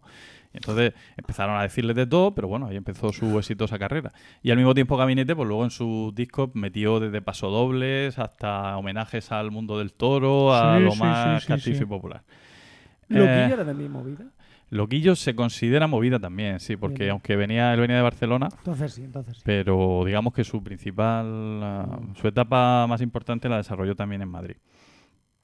Eh, claro, nos ha quedado la movida, pues mm, como un recuerdo así, una cosa, una época de mucha libertad, de mucho, de mucha felicidad musical, pero también ha sido muy criticada, porque era, digamos, mm, había cierto, cierta ausencia de compromiso, no eran artistas que tuvieran una, un compromiso político muy marcado, ¿vale? Eh, digamos que despreciaban a todo lo que no se ajustara a sus cánones estéticos Y salvo algunas cuestiones como el tema de la homosexualidad y demás, que sí que la, digamos, le dieron visibilidad, pero en ese sentido luego les han, les han tirado Sí. muchas piedras. Hombre, también era una sociedad, podemos decir, un poco agotada en ese sentido, ¿no? Hemos pasado una transición, todo este tipo de historias, y acaba de ganar las elecciones, como quien dice, eh, el Partido Socialista, ¿no? La primera vez que hay un gobierno socialista en España en, en años, con lo cual parece que todos estos movimientos que siempre podemos asociar eh, a la izquierda, pues que ya se relajan un poco, ¿no? Quiero decir que... Yo creo que es que mm, después de tantos años de franquismo y después de una transición que fue bastante efervescente en materia política, porque hay momentos de muchísima tensión, de grandes dificultades, yo creo que estos jóvenes que llegaban y acababan de cumplir los 19, 20 años, no tenían ganas de oír hablar de política y querían expresarse de otra manera. Hmm. Y qu- quizá yo creo que fue un poco la cosa por ahí. Sabéis que también hubo una movida viguesa. Todos lo sabíais, ¿no? No, no, en absoluto. Golpes bajos, Yo ¿no? no. Golpes bajos, Eh, ¿cómo se llama siniestro total. Sí, ¿cómo se llama aquel que Ah. lleva un, un- este de un bigote de, de Hitler? ¿Cómo se llama el tío? Ese era el de. mm, ese era el de la aviador Dro, la dama se esconde. Dro, sí, Bueno, pero ese no, pero ese de- no era de. No, o no. no, estoy ¿No era seguro. Glutamato Yeye. Glutamato, Yeye. yeye, efectivamente, glutamato yeye. Bueno, eh, tengo aquí que, que pararme un momento en el grupo Siniestro Total, eh, que Ah, comenzó eso me llamándose, como sabéis, Maricruz Soriano y los que afinan su piano. ¿vale? Magnífico. Y- el magnífico. y su puta madre. Busca piso en en Alcobendas. Alcobendas, ¿quién Eso vinieron Eso después, que- eso, ya sí, son sí, decadentes. no, eso eso- son decadentes. En, en el primer disco de, de Siniestro Total, antes de Maricruz Soriano, eh, destacaba el tema Las tetas de mi novia o también eh, Matar hippies en las CIES, ¿vale? Muy progresista tampoco parece, ¿vale? No. Bueno. eh, en fin, golpes bajos, tal, ya lo, ya lo hemos dicho. O resentidos, Fai un sol de carallo. sí, un sol de carallo. No hicieron otra canción, pero esa le fue muy bien. El término lo acuñó Francisco Umbral, término movida madrileña es, ¿Ah, sí? es de Don Francisco, sí, señor. Tiene ahí ah, raigambre. Y eh, pues nada, recordemos, Diego, nos ponemos porque claro, es que vosotros, vamos a ver, yo no sé exactamente cuántos años tenéis, pero tú que tenías en el 86. Yo nací el año en que Mark Hamill tuvo su accidente. O sea, tenías nueve años. Y tú poco más, tú 12 por lo menos. Eh, yo, en el- yo tenía 12 años, sí, en el 86, pero es que además yo la movida la, la viví en reflejo, porque... eh, bueno, hasta Tus padres seguro que eran ahí movideros. ¿eh? no, mis padres, a mis padres les pillo yo mm, mm, un poco un poco mayores poco ya en ese sentido, pero claro, mis padres tuvieron la fortuna, el tino o el azar de tener los hijos los hijos muy jóvenes. Pronto. Mm. ¿Vale? Es decir, cuando yo nací, mi padre tenía 25 años y mi madre 20. Entonces, claro, cuando yo tenía 12 años, no vamos a decir que estaba criado. Pero vamos, vosotros me conocéis de toda la vida. Yo con 12 años no era muy distinto de como soy ahora. No. Mi hermana tenía 4 menos, tenía 8, con lo cual, pues ellos empezaron a gozar de nuevo de cierta libertad y, pues sí, se apuntaron a, a todas estas cosas, incluso desde antes de algunas de las fechas que has mencionado. Fue el momento en el que mis padres, digamos que volvieron a salir, ¿no? A salir de copas. Y claro, como en ese momento sus amigos estaban criando, pues mis padres se engancharon a la generación siguiente, es decir, a la generación de mi tío Celso, que tiene 10 años más que yo, con el que tenía 22 años. Entonces mis padres, pues con, con esa edad, estaban con esa 30 y gente más joven. Mi padre eh, puso un bar con un socio, en fin, pues la movida murciana, por así decirlo, la vivieron de, de- de cierta forma también, eh, en ese sentido. Pero yo todo esto lo veía más reflejado precisamente en mi tío. ¿Vale? Mi tío que tenía 10 años más que yo, cuando yo tenía 8, él tenía 18 y eh, yo veía en él pues todo este tipo de cosas, todos estos grupos que muchas de las de los nombres que han mencionado a mí me suenan, pero de, de verse referidos a él, no de haber escuchado yo esa música, evidentemente. Es decir, que yo ahí estuve un poco de espectador en ese Mm. sentido. Eh, en el 86 usábamos, Diego, el magnetofón, ¿te acuerdas? Para, para sí. grabar con nuestra cinta de... Sí, Primero... incluso de la radio. No, no, de- incluso- ¿cómo que incluso? Bueno, Totalmente. sí, de la radio. Bueno, y la doble pletina, eso ahí. Eso fue ya la revolución. Eso fue la revolución, eso ardía, ardía ahí. Pero doble pletina ya al principio de los 90, ¿no? No, no, no. Tenía una doble pletina. los doble 80. pletina en Sí, los 86 eso había doble. Tenía posible. Principios pero de eso- los 90 ya empezó el CD, el, el, el CD, sí. el Y, el, CD. y, el- y la, la grabación rápida aquella, eso también fue, Ah, aquello así a fue doble velocidad, No. la doble pletina a doble es velocidad. tremendo, eso ya era Eso bueno. genial. No, no, Yo lo tener usaba un, para O sea, copiarme los juegos del de cromo. tener un 90. cassette, si tener un cassette de doble pletina, mm, te separaba. Un Sí, poco, era- era claro. ya el No, high esto, class. esto es una cosa. Cuidado que se tiene un eh. cassette de doble platino. No, Claro, era que Yo- todo el mundo le pedía para grabarle. Sí. Aunque esto no es muy de movida, pero mm, creo que lo cuento cada vez que alguien me pregunta, que no, es como- no es con mucha preguntado. eh, Había en, en la radio echaban programas sobre videojuegos Sí. y echaban videojuegos directamente. Ah, sí, lo- Sí. lo- Sí. Y ahora vamos a poner para el juego 1942 de Elite Software, es decir, No. un juego de alguien que lo está vendiendo, pero yo lo voy a poner aquí gratis, será ¿no? Porque posible. yo, mira, de la ley de protección de datos, de la ley de propiedad intelectual, Ah, de no estás jodando, solo Entonces, 80. ahora mismo estáis listos. Pero eso es peer-to-peer. peer to peer, de que, de que- cojones, radio ¿no? y tú Hombre. Y aquí va 1942 para Amstrad CPC 464. ¡Clac! Los dos dedos a grabar. Y así durante no sé cuántos minutos. Y tú te lo grababas. Claro, para que se grabara más o menos en condiciones, tú tenías que darle un, super volumen a la radio. Pero perdona, si Entonces- cuanto peor era la cinta, los juegos funcionaban mejor. Eso ya son otros. Sí, sí, sí, es un mito de la caverna. ¿eh? Entonces yo recuerdo poner el volumen a 7, ahora me acuerdo el número perfectamente, y salir de la habitación cagando hostias, perdón por la expresión, y cerrar la puerta porque claro, a ese volumen era como ya tenía comprobado que se me grababa en condiciones. Y cerrar la puerta para que no interfiriese nada con No, el- para no molestar al resto de mi casa para que mi madre no me arrancara la cabeza de un guantazo. Ah, pero no tenías en tu habitación el magnetófono. Sí. Ese ser dulce, ese ser Pues de entonces, luz, ¿por qué tenías que, salir de tu habitación y cerrar la puerta? O no? me quedo dentro, que me estallen los tímpanos, ¿o qué? ¿Qué pasa? Ah, bueno, que, no, que- era, era un poco molesto. ¿Sabes? El, el radiocasete al volumen ahora 7. entiendo tu- obsesión por los auriculares. Sí, volumen 7 de 10, ¿sabes? Claro, no tenía auriculares. 7 de Entonces, 10, tremendo. Ah, que todavía lo podías poner más fuerte. Sí, Pero- ya lo había hecho alguna vez. Pero y ya has distorsionado. No me veía Ya- bien. ya- Y luego cuando estaba jugando de repente el personaje se quedaba No, así no, ca- parado. no cargaba, no cargaba el juego. Era una cosa muy incómoda.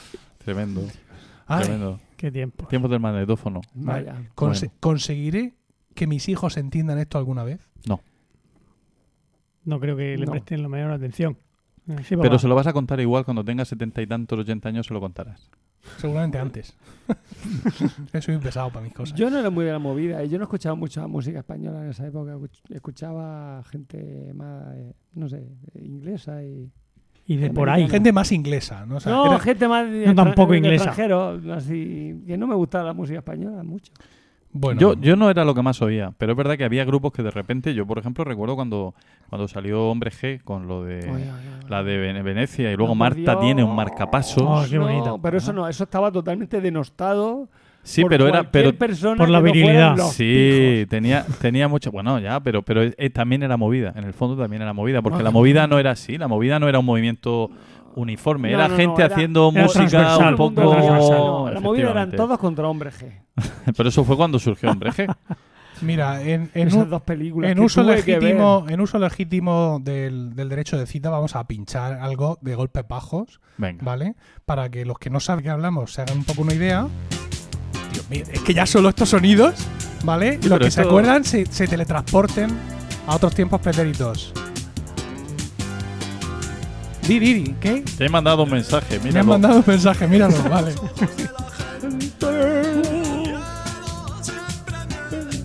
¿Qué articulación?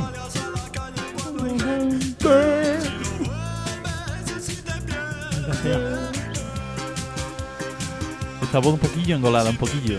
Eso no, pero a duras penas. Ese era Germán Copini. Sí. Eh, que tocaba con Teo Cardalda, el que luego en cómplices. Ah, El melena sí, de cómplices. Ah. Sí. Bien, eso ha me acuerdo un de fade out por mi huevo. No, y, y otro, y otro grupo de la movida que últimamente ha recuperado encima mucha ha recuperado mucho mucho mm. ¿Predicamento? predicamento muchas gracias gracias. los. Nikis Uy, ha habido ahí un salto, una discontinuidad del espacio-tiempo, se nos ha parado la grabación, pero afortunadamente no se ha ido a la mierda una hora de romanos. Es decir, que seguimos, estamos todos tranquilos, Sí, está sí, sí, sí, grabado. sí, sí. Hablabas, Paco, Uf. de los Nikis. los Nikis eh, Wow. del que muchos recordamos aquella canción eh, que de- cuyo título Que no recuerdo ahora que mismo pero por el interés grande. no, no, no, no. No. Era, era la del Imperio, la que decía que España ganaba Ah, el baloncesto sí, a sí. Yugoslavia y todo aquello. sí, que últimamente verdad. yo la he oído mucho, no sé si relacionada con Vox o no tiene nada que ver, pero la, la he oído mucho. Eh, ¿y, qué, ¿Y qué más? Otros grupos que no, como Orquesta Mondragón no era de la movida, pero terminó siendo absorbido por la movida.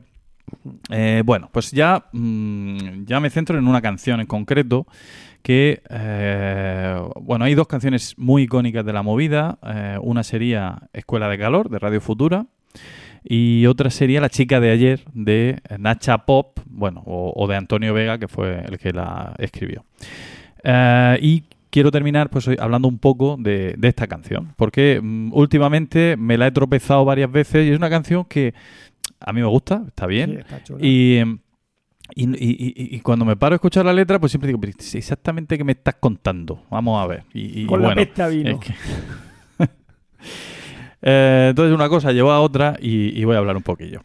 Eh, sería además la, la primera canción que compuso a Antonio Vega. Antonio Vega se fue a la Mili, él era de Madrid, pues se fue a la Mili a, a Valencia. Entonces cuenta la leyenda que estando allí en la Malva Rosa vio a una chica que no era de Ipanema, pero casi, y le escribió la canción. Eh, yo creo eso es- luego le han preguntado a él y ha dicho que va, que va, si no existía, eso fue un invento. Bueno, luego se hizo un documental a la muerte de, de Antonio Vega en el que se localizaba a la auténtica chica que parece ser que fue una especie de novia que tuvo este hombre en, en Valencia en esa época, eh, con 17 años ella y, y- y 20 él, ¿vale? Y, eh, y bueno, el caso es que, mm, como siempre, se intenta buscar el referente real de, estas historias cuando eso es lo que menos interés tiene. Pero bueno, hay gente que, que eso le motiva. Eh, en 1981, Chica de ayer fue elegida eh, la mejor canción de la década de los 80 por un grupo de En 1981. 91. ¿He dicho Ah, vale, 81? Yo creo que sí, ha dicho 81. Bueno, pues era Era en plan, 91. joder, mira, que- quedan 8 A lo años, pero, nos, va a ser. pero nos, nos da igual. Bueno, que antes de eso, eh, la canción se publica en el primer disco de Nacha Pop, que es, que es de 1980. Y entonces ya, retomo, en 1991 se, eh, es elegida la mejor canción de la década, ¿vale? No tuvieron que esperar, oye, es que no lo tengo claro, espérate, no, no, no. En el 5 de enero de 1991 lo estaban decidiendo. Eh, de manera que, mm, que, bueno, pues eh, ya, ya está desde, desde época cercana a su edición se ha considerado una gran canción. Luego pasa que luego además pues se ha visto reforzada por toda la leyenda negra de Antonio Vega y su y su complicada última etapa. Eh, y bueno, eso le ha dado seguramente otro un toque mm, nostálgico y sentimental que le ha añadido, ha agrandado su leyenda. El productor fue Teddy Bautista. Que la calificó de perfecta. Le preguntaron, Teddy, ¿qué te parece esta canción? Dijo, perfecta. Eh, en Murcia, como curiosidad, esto me he enterado hoy, no he estado nunca, pero eso parece que eh, hay un bar eh, en Murcia que se llama el Bar de Copas, que todos los días, que solo pone música de la movida, ¿vale? Y todos los días la última canción que pone es La chica de ayer, para echar a la gente. Cuando suena, ya sabes que te tienes que ir. Como aquel bar de Mazarrón Ah, sí. que ponía la pasión sobre San Mateo. de Bach para, para echar a la gente. era, era más efectivo, era más efectivo. qué bueno. Entonces, Bueno, a ver, queremos decir que la gente se iba porque ponían la versión de Otto Kemper. Efectivamente. Claro, hombre. La gente No. esto que, no, esto cre- qué mierda es. no creo, porque entonces tenías 20 minutos para irte solo con el primer número. Bien. Eh, bueno, pues la canción está muy mitificada y, y ahora la vamos a escuchar un poco porque seguro que no la recordáis. Vaya, si a yo sin auriculares.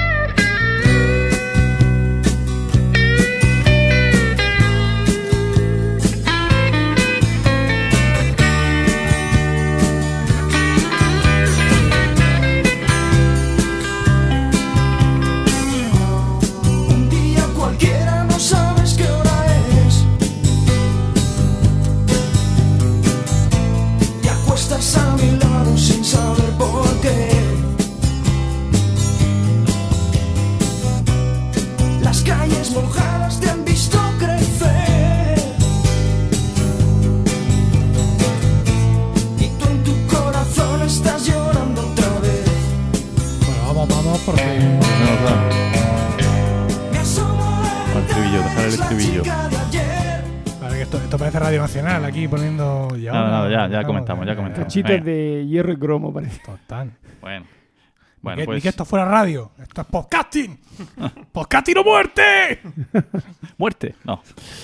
Eh, La pastilla.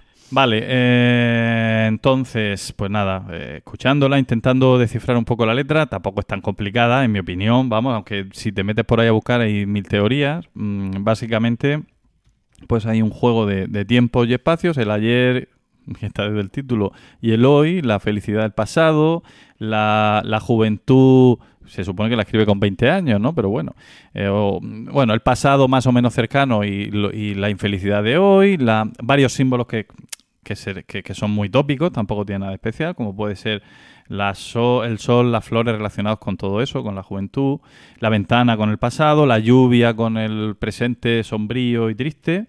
Eh, un verso que deja así un poco como que, ¿pero qué? ¿Pero cómo? que es ese de demasiado tarde para comprender? Dice, hay algo que comprender, pero ¿qué exactamente qué me quieres decir? No te lo dice. Bueno, un poco de enigma, ¿no? Que eso siempre viene bien.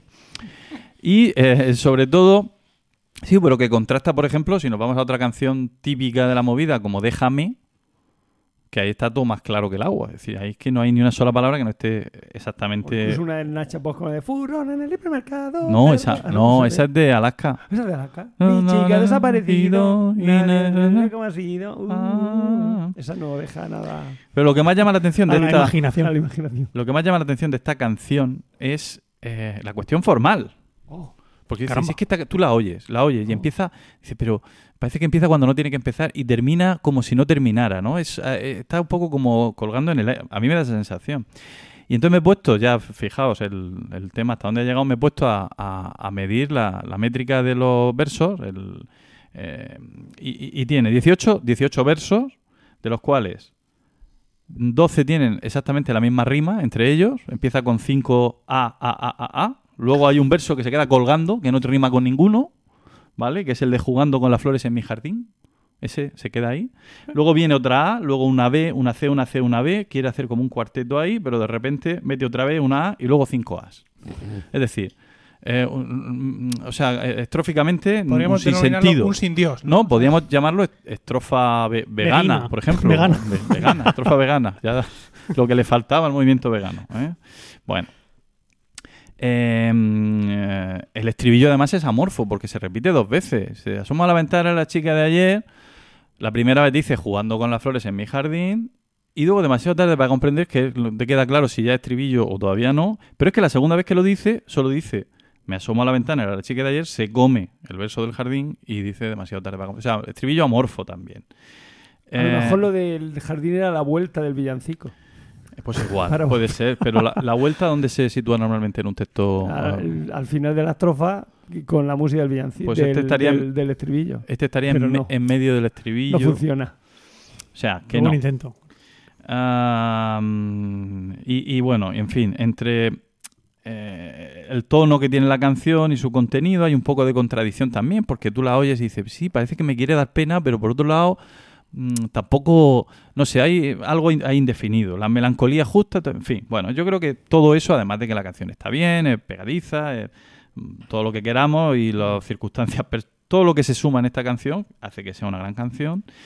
Eh, pero eh, eh, perfecta, evidentemente, no sería una canción canónica ni perfecta. Y lo que sí se puede considerar una canción mm, fresca dentro de lo que es este autor y de lo que es este género y un poco imprevisible. Yo ya no sé si será por eso que triunfa tanto, que gusta tanto, pero no se parece a muchas canciones de esta época. Es distinta en, todos esos aspectos, ¿no? Es menos, previsible.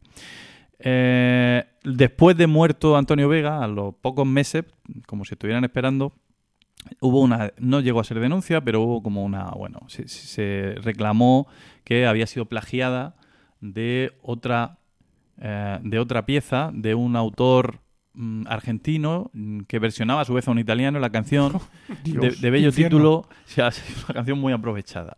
Eh, la canción de bello título es La caza del bisonte, ¿vale? Vamos a escuchar un poco. Sí.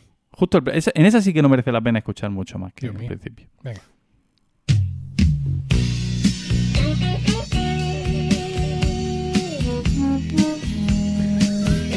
Inesperado.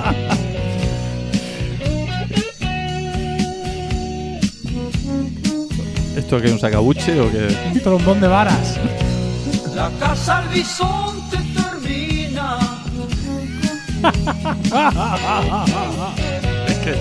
¿Qué mensaje? Igual que mi vida termina, hijo mío. Hijo mío. Es tiempo Demasiado que tarde para- largas fábulas viejas a los hijos tuyos. La luz de la fogata nos alumbrará. No, no, no, al final no. Bueno, ya la puedes quitar porque todo, todo el resto. Fade out, sí. Sí, fade out, fade out. Bueno, que la, la canción para mi gusto, hombre, sí, se trae un aire, Sí, pero, pero vamos, bueno, es comparar a Dios con un cochino. Sí, que la letra de hijo mío, del bisonte y del futuro, el hombre blanco que viene a... Que es eso, que somos los indios y viene el hombre blanco y nos va a echar de nuestra tierra. Todas las melodías estaban ya compuestas en el, Eh, del- siglo X. Efectivamente, efectivamente. Eh, pues nada, mm, termino de esta manera un poco abrupta y con este mensaje ambiguo entre la vuelta al, al hombre neandertal y la, y la movida madrileña, pero eh, esta es mi aportación de hoy. Muchas gracias. Muchas Bravo, gracias a ti. Bravo, bravo, Mm. bravo. Paco. Bueno, pues seguimos. A ver, Diego José se coge sus gafas de leer. Qué dejemos mal. Y dice que no es Silver, el tío. ¿Estás? Lleva Sí, sí. dos gafas en el ¿Estás bolsillo de la camisa. Uy, venga, voy para allá.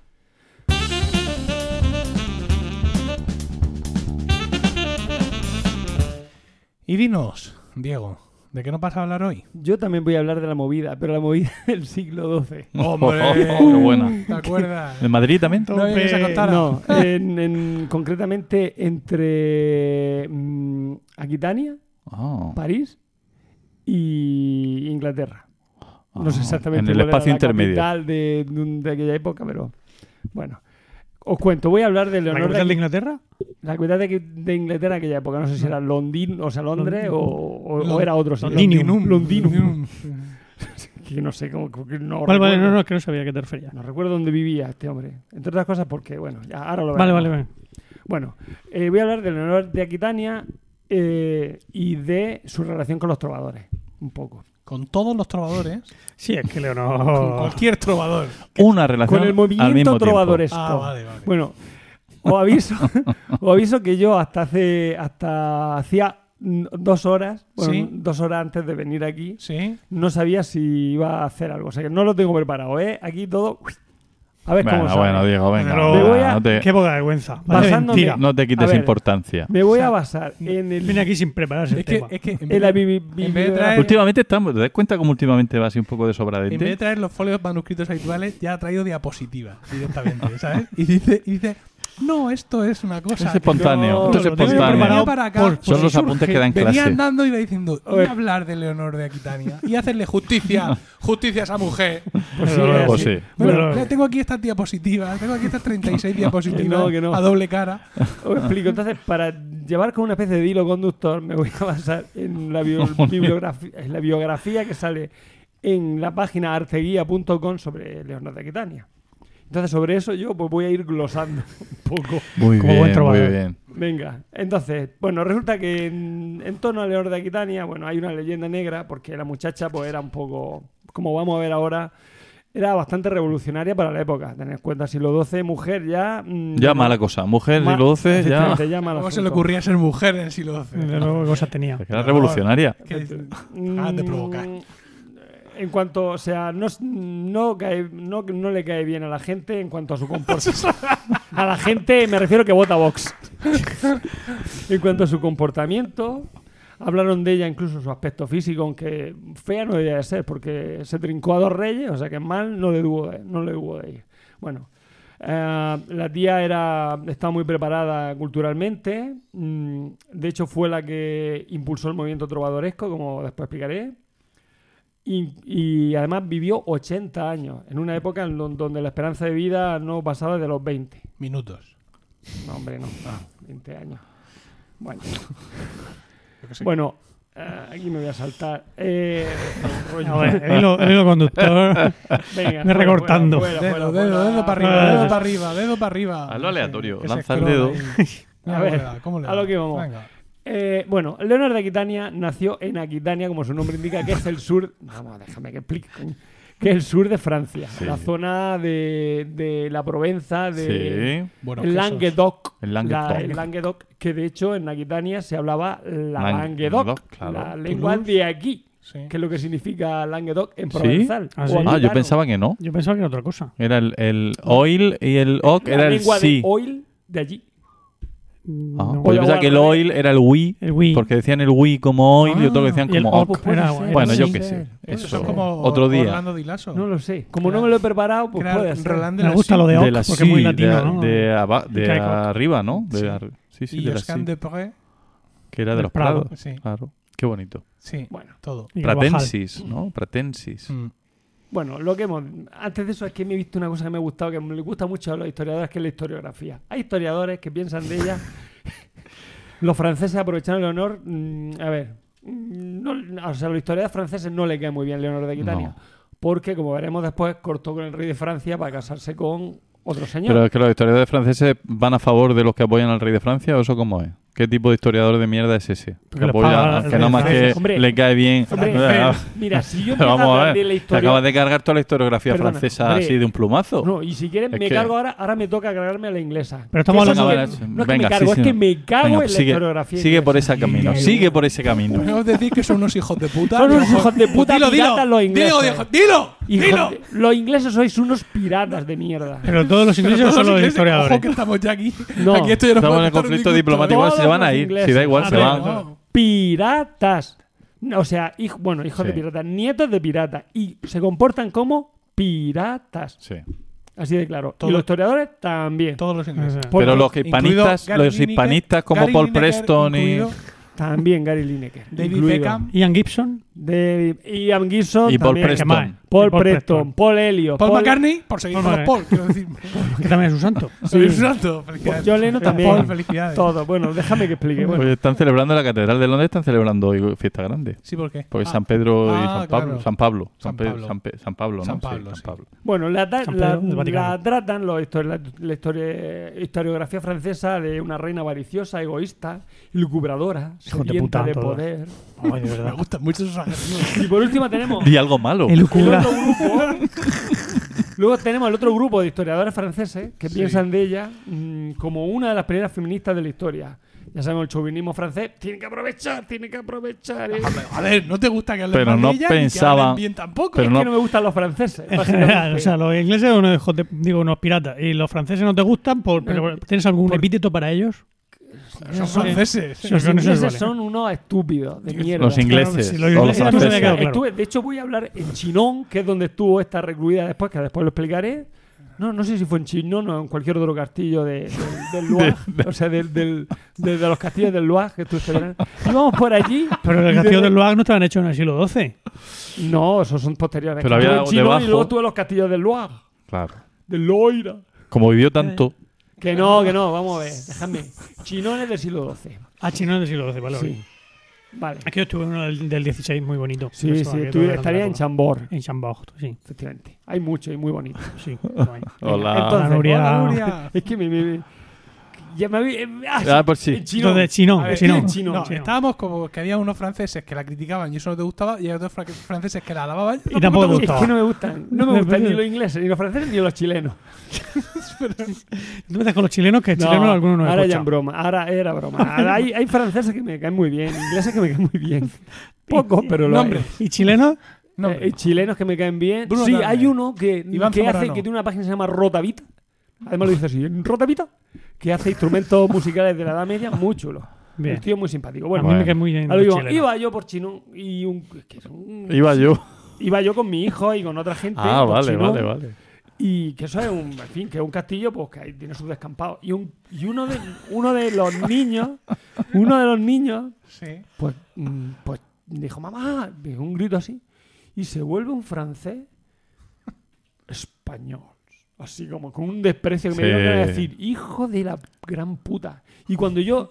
Pero es que lo peor de todo es que me vengo aquí a la cabalgata de Reyes y tenía unos franceses yo detrás, aquí, pero un, un- un niño francés pegando unos gritos, aquí, que me estaba metiendo. Pero diréis, sí, Eh, que sí, sí. Que probablemente era el único que gritaba. no, Todos porque, los niños no, porque los españoles guardaban un respetuoso silencio. a decir aquí, Para hacernos más daño. aquí, y una mala educación. Y, un- verdad. Y yo Tremendo. diciendo, y ahora yo voy y me giro y le digo, franceses. ¿Por Me qué razón? gloria. Pero no lo hiciste. Pero no lo hice porque yo soy más educado de los franceses. claro que sí. ¿Dónde va a Porque parar? yo no soy francés. No. No. Desde luego que no. Está claro. No sé qué hacer con este podcast ahora cuando terminemos. Yo que no, le veo el fi- no termino de verle el fin. hemos dicho, hemos dicho tantas inconveniencias. De Francia no, no, no, ni de Francia ni de Inglaterra no Hemos- hemos escucha a recibido- nadie. hemos recibido a nadie. Así No, no, que no tenemos- adelante. exacto. ¿Qué haré? Ay. Bueno. Venga. Bueno, hay que decir que en Londres me lo- mm, la gente era simpática, ¿eh? No eran, no eran como Pero los eso no Porque seguramente- turistas. piratas, piratas, pero, no, pero, pero seguramente eran simpáticos. inmigrantes. Seguramente no eran ingleses. Bueno, Claro. Estamos. Hindúes. Bueno, bueno, me encontré a Marta, de hecho, cuando estuve en Londres. Hindúes, Marta, la- Marta. una amiga. Afganos. Eh, bueno, No los perros, sino los de Afganistán. Eso es. bueno, a lo que íbamos. Vamos Pues con los perros no vamos con Leonardo de. Son simpáticos. Que me había quedado. Nace, bueno, esta aquí te ver, que aquí la duda mía es, ¿la Aquitania incluye Toulouse Sí, por supuesto. y Montpellier? Por supuesto, ¿De dónde, más de que dónde más. San Roque, el patrón de mi Mucho, pueblo? mucho más. Vale, ya está. Mucho más. Es por vincularme. Lyon. Es por vincularme. Y León, Lyon. hasta León llega. Sí, sí, eh. Aquitania. Y No, Troya. Media Francia Es Aquitania. era Aquitania. Media Francia. Mm. Ah, era. Pero ahora mismo no existe una, región. No, francesa. no, no, Sí, porque eso lo dice César. Gallias omnes, omnis divis en partes 3, Ahí. quorum una incolunt belgae, ¿no? Sí. La otra Aquitani y la Sí. tercera no me acuerdo, pero Pero bueno. Armórica, que es donde. mm, la armónica No. era una partecita de la parte de arriba. Ah, Pues bueno. ahora Aquitania está muy venida menos. Es Sí. una cosa ahí encima queda. de Navarra. Pero ¿qué bueno. provincia actualmente existe como. Pero aquí dice que sí. Eh, ¿no? Vale, vale. Bueno, fue Ah, no, primogénita, entidad antigua región, por Ah. culo. fue primogénita de Aenor de Châtellerault. Aenor como Aenor. la, como, Aenor, sí, como la Aenor. agencia de, Sí, sí, de- certificados de calidad. Es, es nombre provenzal, muy chulo. Y, y Guillermo II, duque de Aquitania, obviamente. Claro. El que fue famoso fue su abuelo, Mm. Guille- Guillaume. Guillaume. duque de Aquitania, que fue trovador. Ah. Y ahora es cuando hago el Abuelo. de explicar qué son los trovadores. Venga. Bien. Va siendo hora. Todo el mundo pensamos, bueno, todo el mundo no, pero mucha gente, los que antes pensaban, ah, Hamill hacía lo, de, lo del Joker y tal. Piensan, ah, el trovador, pues ese que va con el con la guitarrilla esa redonda y con los leotardos. No, señores, eso no es un trovador. ¿Eso qué es? Ni se acerca. Eso No es, que un fran- es un francés, hijo de puta. no me digas que tú también piensas que es un trovador. no, que yo me he leído dos libros gordísimos y súper aburridos de trovadores. Estoy yo más al tanto. Ah, bueno. Bueno, un trovador es un noble, ¿vale? O sea, es un poeta músico noble, de origen noble. Lo que representa eso, pues serían juglares, O vaya usted a saber. juglares que acompañan al trovador y le ayudaban en la interpretación musical. Bueno, que acompañaban al, al trovador, o que luego repetían ¿no? las composiciones de los trovadores, pues También ya si, se iban iban, por si los eran pueblos. freelance, si no iban ayudando al otro, si no eran ministriles, si no estaban allí. Mm. Bueno, entonces, un trovador, así rápido, lo cuento rápido para que no. Un trovador hacía, pues, hacía poesía con música en eh, monódica, o sea, no, o sea, con una sola melodía, no tenía varias melodías, no había polifonía. Eh, la temática era, o bien, bueno, estaba dentro del movimiento feudal, por lo tanto, un trovador mm, tenía, al ser noble, tenía un. ¿Qué? ¿Podemos llamarle la movida feudal? La movida feudal, sí. Dentro me de- mola, me mola la movida. Sí. Entonces tenía que, digamos, mm, a un señor feudal por encima de él que le. mm, al que le tenía que hacer la pelota. ¿Cómo le puede hacer la pelota? Pues tiene dos opciones. O se la hace directamente, que era el sirventes, Que es un tipo de. Es la Un temática. de- serventesio. Un Sí. serventesio. que es la temática de, de le hago la pelota a mi a, a- a mi a mi jefe. de- al- a, mi jefe o ya está la, la otra opción que era el amor cortés o sea la temática del amor cortés que era en vez de hacérsela a él directamente Se a la su hago mujer. a su mujer claro y entonces queda como más fino Oh, qué pero era un amor mm, iba a decir platónico un amor que digo. un amor espiritual no un amor Claro, claro, no me, Porque- sí, lógicamente. que luego había también su- sus canciones de amor carnal, carnal que eran la mm, arbolada o no sé exactamente. Tú que eres más de literatura. Sí, era la. Ay, que no me sale el nombre. Era, bueno, era una canción en la que él canta la despedida de la amada cuando llega el, el amanecer. Oh, Entonces. alboradas, Y ahí, ¿no? ob- obviamente. No sé si llama alborada, pero. En fin, ahí obviamente. Debería, si, han estado durmiendo hasta, la, durmiendo hasta el No. amanecer. Durmiendo no estaban todo el rato. Allí ha habido tomate. Bueno, hay más temática y tal. Eh, a lo que íbamos. Eh, esto se va a dar en. mm, Este movimiento empieza en el sur de Francia y luego. Y son los trovadores. Y luego va a pasar. Y mucho. Mucho mérito, o todo el mérito de ello lo tiene Leonor de Aquitania al norte de Francia con lo- el movimiento de los troveros. Eh. ¿Vale? Bueno, sí. Alain Guedouille. Languedoc, sí, o como se diga. Bueno, ah, con, bueno eh, esta mujer, como hemos dicho, estuvo, o sea, mm, se le, se le conoce que tuvo un romance con su tío, su tío Raimón de, no sé si era de Rocafort o no sé qué. Decían, se comentaba, Raimón. se Mm, hablaba. los cotilleos de la época. Los códigos de la época. El caso es que en 1137 eh, se va a casar con Luis VII de Francia, que solo tenía 16 años cuando ella tenía, espérate, si, ¿cuándo nació? Vamos a ver, si nació en 1122 y se casó en 1137, hace la 15. cuenta. 15. 15. Entonces, bien, bien, bien. Bien. Una cosa equilibrada. Bien, resulta que se... El 17 con 15, vamos, de puta madre, ¿no? Perfecto. Hombre, que en aquella época- Se murieron a los Es que 20. ten en cuenta que en aquella época se no- con- no- morían a los 20, 22. Eso pensó él. Total, que Para lo que me queda con esto me cago dentro. ella vivía en un... en- Y luego la otra ahí como la tortuga aquella de la historia interminable. ¿Cómo era? ¿Morla? Sí, Vetusta Morla. Bueno, él- ella vivía ahí en Poitiers, o bueno, mm, vivía ella tan feliz, o sea, en una, en una digamos, en una corte... Poitiers también era Aquitania. Sí, y Gascuña. Media Francia, sin duda. Berlín era Aquitania. No, hombre, no. Reykjavik. Era Aquitania. Sí. Varsovia. Kinshasa. Voy, voy a seguir diciendo... Venga, Así no acabar nunca. Pero bueno, bueno, vivía en vivía en, un- en una corte muy liberal, donde del- Como ya- como con los trovadores. Hostia, cabrón, eso. con los mm, con ciudadanos, ya me sale Sin, ciudadanos. sin impuestos. sin Con los trovadores, con tal. Esta dientes esta alquiler. con su tío Raimundo o Raimón, no sé qué. Por otro lado estaban los cátaros. Su tío que- Raymond, que era mucho mayor que ella, tenía 23 años. pues, seguramente Bueno, era sus un 24 viejo de Era un 23. anciano. A punto de morir. El caso es que ella se va al norte, o encima, encima, peor clima y tal, a una corte fría, austera. Allí no había trovadores, allá no había poesía caballeresca. Y encima, el ca- No el- encima, encima su marido le llevaban el santo, con lo cual imagínate. jincaba poco la pobre. Bueno, eh, bien. Hincaba poco la pobre. O sea, coma. Ya tiene poco. título. Sí, yo creo que sí. Voy a apuntarlo. Bueno, que no se me olvide. Pues ¿qué hace? Se lleva ella, pues claro, ante el aburrimiento, pues se lleva el Netflix, pues, lo que hacemos algunos. No tengo Movistar, pues Pues se lo No roba. Paco. Pues se lo robo a Paco. No, bueno, mm, pues lo que hacen, de- lo de compartir cuenta, compartía cuenta, con, se llevó a la mitad de los trovadores. de se los, lle- se los llevó de allí de Aquitania, se los llevó a, Al norte. al norte, claro. A Poitiers, ¿era Poitiers? No, al norte a París, coño. Si se fue al norte a París. No me he enterado. eh, ver, has Pero dicho de París no lo has dicho. Poitiers es, es donde estaba ella en el Languedoc. O sea, en, en, en- Aquitania. En Aquitania. Vale, Poitiers vale, vale. era también. Si se Ya, casa ya, ya, con el rey, se va a París. Y se va a París. Vale, vale, vale. vale. Es que no lo has dicho, pero Es que no es verdad. había que sobreentenderlo. Yo se estaba pensando- a París, ahí, lo entendido perfectamente. bueno, yo no me he enterado. Bueno. Y se lleva, pues con ella, obviamente, se lleva a su a algunos trovadores y como a. como- ¿Cuánto le, cuánto le dejaban llevarse?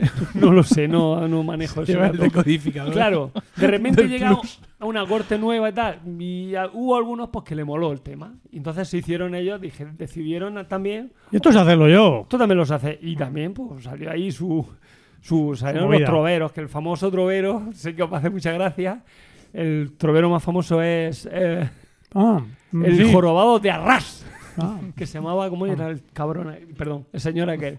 Si te Ah. puedes decir hijos de puta a media Ah, Europa. ¿cómo era Este él? el Marcabruno era, ¿no? me Ay, dice, apunté. perdón. Ay, que me queda en blanco. Pero Marcabruno es na- no tiene nada que ver con Sí, esto. Macabru era otro. era- era otro ¿Ese es el que se fue a la guerra? Mire Sí, usted, sí, mire usted, qué pena. Macabro. Vea. Fue Mar- Espérate que voy a mirar Mambrú. cómo es- que, que ya, Ah, Mambrú. ya por curiosidad ¿Por voy a qué ver quién navegas era en modo Jor- privado? ¿Tienes miedo de ver tu propia navegación? Jorobado De, de pasar de Notre de... Dame. No, Arras. Arras. Arras. Arras es Eso una- que decía el, el- Arras, al- sí, al otro, sí. Arras es una ciudad. A Hablan los- de la Jale, que no me salía. Aquí hizo Ah, el jeu de Robin y ah, Magallón. sí. Sí. Claro. Ahí. Qué bonito. Es famoso, es que Sí, famoso. sí. Pero me había quedado en blanco y necesitaba ¿Y salir ese de se lo pasaba también por el aro? La... No, no, no. Leonor. ese dato, Voy a ver cuándo nació. Yo No hay, no hay constancia histórica. micro, que ya verás que, Que qué ya. sensación. 1200 no, este es mucho posterior. Este, claro, porque esta es- este es del siglo ya de mediados del 13 hasta... vi- Mira, este vivió poco. Bueno, vivió mucho para la época, pero no vivió tanto como... No Como fueron Leonor. 80 años. No, Vivió hasta de 1245 al 88. Tampoco está mal, 40 y- 30 y... No, 43, 43 años. sí. Bien, muy bien, muy bien. El doble de lo esperado. En la época. Pero claro, Venga, vivían vamos, bien. Venga, vamos, sí, vámonos. vamos. Sí, esto me lo voy a fundir yo pronto. Porque aquí ya estoy en plan jiji, jaja. Bueno. bueno, lo que íbamos. El caso es que se casa con... Leonor. Mira, aquí me sale que su abuelo Guillermo IX se, se atribuyen los versos más antiguos encontrados en el reino de Francia, escrito en la lengua de Oscar. Dije que era, Sí, sí, que era sí. trovador, o sea que no, No os, no os engaño. de No, no casta engaña. le venía. Menos mal que nos has dado el dato. Que si no. Bueno, eh, el caso es que ah, mm, mm, eh, esta, esta mujer se, estaba, se aburría mucho allí. Sí. Mm, Se fue... eh, sí. Y Pero se no se fue... había llevado un montón de trovadores y habían Sí, pero- nacido los troveros. Pero porque no, se aburría. Pero Pero ya se sabes lo aburría que con el marido que no... Ah, bueno. Total, que deci- Insatisfacción deciden hacer sexual. un- deciden hacer un un, trío. viaje. Ah. Decide esta, decide hacer un viaje con su marido. ¿Qué? Pues ¿dónde nos vamos? Pues a las cruzadas. A, A ver a tu madre. no, no, no, hombre, no, a las cruzadas a, a librar a Tierra Santa del infiel. Que como Ah, Pero esto- santo, pues dijo, Pero esto es "Ahora no". idea de ella. No, no, eso me lo Ah. acabo yo de inventar. Es un viaje muy cómodo, ¿eh? Sí. Este de- desde París a de hecho- Jerusalén, entonces creo de hecho- que sí. Había una combinación muy buena. podíamos ir 10 veces de peste en el camino. De hecho, de hecho, de hecho, esto va a gustar. De hecho, es obligada por el marido a, a que se vaya con ella a Jerusalén porque en, en Antioquía, que era donde estaba su tío, ¿recordáis aquel tío con el que triqui tri? sí. Pues era el que gobernaba en Antioquía. Eh. Después se fue de gobernador de Antioquía Sí. y... y Dijo, entonces- vete a ver a tu tío, que te echa de menos. no, no, no, no. Pararon allí pues, a ver al tío y Sí. allí pues se le acusó de mantener relaciones con, su, con el tío príncipe de la O ciudad. sea, pero eh, Con lo cual el marido dijo, no, no, no. Tú no te vas a quedar aquí en Antioquía. Tú te vienes conmigo a Jerusalén. Ay, a- pero ¿cómo a no la mató allí mismo? Estamos en el siglo XII, podía matarla. Es que no pereza. matarla. Te voy a explicar por qué. Porque Venga, si tus territorios son menores, que el- o sea, son, ma- son menores que los de tu mujer, si la Ah. matan, te quedas sin media Ah, Francia. ostras, qué interesante ese dato. Claro, es que el otro, el otro, los territorios del rey de Francia eran, eran muy pocos, eran muy pocos. O sea, eran suyos propios, era pues, lo que es la zona, supongo, de... L'Île de France. la Ile de France y tal. Pero, por ejemplo, la. Normandía, un poquito, un poquito de la vuelta arriba. La picardía no era suya. La vuelta arriba del La picardía. Que es donde está Dijon, no era No suya. tenía gracia, no tenía Mm. gracia. La Normandía, la Normandía, tampoco era suya. Vamos a ver después de quién es. Eso va a molar, que os va a molar. Eh, solo quedaba lo que era ahí. entonces, Ah. pues no lo Vamos. matar. Bueno, el caso es que Un roalico. el caso es que una de las anécdotas que se comenta que, que hizo Leonor de Aquitania allí fue cabalgar con los pechos al descubierto Claro. por Jerusalén y que casi le cuesta la vida por supongo por Una una pulmonía, una pulmonía. No, una insolación o por una pulmonía no diversos sabemos. ejércitos de, de diverso pelaje lanzándole flechas. ¿Pero por qué hizo eso? Ah, bueno. Todas todas las religiones de golpe. Pues Me dijo su marido que no querías que me quedara en Aquitania. Pues ahora vas a ver. Ahora me voy a sacar las tetas. o sea yo Imbécil. o sea, Pero, ¿con, qué edad. ¿Con qué edad hizo eso? Pues si se fue a ver ya, si ya, se no, ya, a- ma- ya mayor. Ya Entonces- se- 44. 21, 21. con 21. Con 21 años ya 44 y estaba ya fatal. tenía 44. 40 en el Era- 44 Eran dos pellejos aquellos. Ella nació en el Ah, 20, vale, ¿no? sí, Con 24. nació, sí, ella nació en el, en el, en el, en el 22, con 24, con 22 años. 22 añicos, Estaba en 22 la años. Bueno, flor de la- bueno, de bien. la Oye, ¿por qué, por qué estas francesas enseguida que podían se desnudaban y Sí, iban sí. por ahí? Esto es muy de las Eh, Luego es que sí. hemos hablado de, los- de los historiadores franceses, pero ahora antigua- tenés que hablar de las Yo no mujeres francesas. contra. Una antigua tradición. que viene de los tiempos de Leonor de Aquitania. Aquitania. Sacarse las tetas en Jerusalén. La buena francesa. Todas las Bueno, si fuera por la lactancia no dirían nada. ¿Eh? No, ¿Eh? claro que A lo no. mejor era, vale. era eso. A lo mejor estaba dando de mamar a Yo- su. A dos manos, a dos pechos. niño Tándem, que se dice. pecho en plan que me caigo, coño. No, decía niños, venid, venid. A mí. Yo sé. Porque no Ah, se, bueno, no sí, se no. había llevado el sacaleches y estaba que le explotaban las tetas. Eso puede ser, ese puede ser otro motivo. Pero si no estaba embarazada todavía, Bueno, ¿qué la estáis hablando? ruptura del matrimonio empezó ya a, a fraguarse cuando Empieza a fraguarse. Todavía no se había Cuando, o sea, fraguado. Se, fue ya a su tiro el viaje. Se saca la teta de Jerusalén. No, es que Y ahora fue- es cuando que empieza la antes, cosa fue a antes, enfriarse que- la relación. No, antes, antes de eso. Es que como voy saltando, es que no me lo he preparado, como bien Ya, ya, sabéis. sí, sí, o sea, sí. que recuerdo que hace mm, dos horas yo no sabía de qué iba a hablar. Sí. Eh, bueno, Mm. empieza a fraguarse cuando, eh, cuando se enfrenta eh, con el Papa a causa de la boda de la hermana de Leonor, Y le enseña las tetas. Petro, Petronila, con Raúl de Vermandois. ¿Y, qué, ¿Y qué más le da al Papa? primo del rey. Ah. Casado con Eleonora, sobrina de un conde poderoso que no, que no permite el desaire que se hace a su familia. Ya.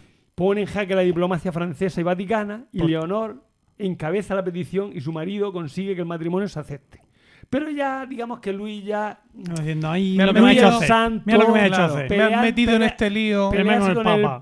Papa. Entonces, por eso es por lo que se va a la cruzada, para, digamos, redimir ese pecado, porque era un poco mea No me mezcle, no me no mezcle. estábamos en estábamos ya. Pero No- te estoy diciendo no, que, antes, que la antes, cosa de la antes. Antes, cruzada, es un- es se lo un he dicho antes, que era antes eso. Porque no estábamos en una época de estas que hay varios papas y tú te coges el que más te gusta.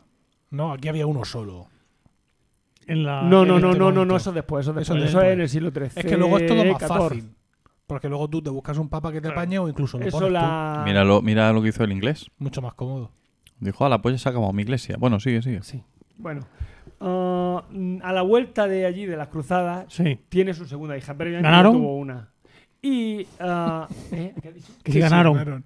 Pero no te apartes del Sí, no, micrófono sí, para no. preguntarle. Por, por lo menos. Sí, conquistaron Jerusalén, pero luego... Ya, sí, luego lo perdieron, ¿no? perdieron. Típico. Sí, como siempre. mm. Bueno, ah, entonces, conoce, allí viene un- a rendir pleitesía al rey de Francia, un señor que se llama Enrique, Enrique, eh, que era el duque de Normandía, un chaval Normandía. rojo muy guapo, y Mm. ella Ay. queda prendado de él. Ay, Y ahí está cuando... ah, ah, que le gustan los nenicos. Total, será? que en Tenía 1152 12 años. obtiene la anulación 30 de su años. Con la excusa del marido. El marido ya no se nada bien con ella. Y entonces con la excusa de es que solo me daba hija, porque me ha, me ha castigado el Señor con esta arpía Sí. y por eso solo me da hija. Entonces lo que tengo es que separarme de ella. Claro. Esa fue la excusa que buscó.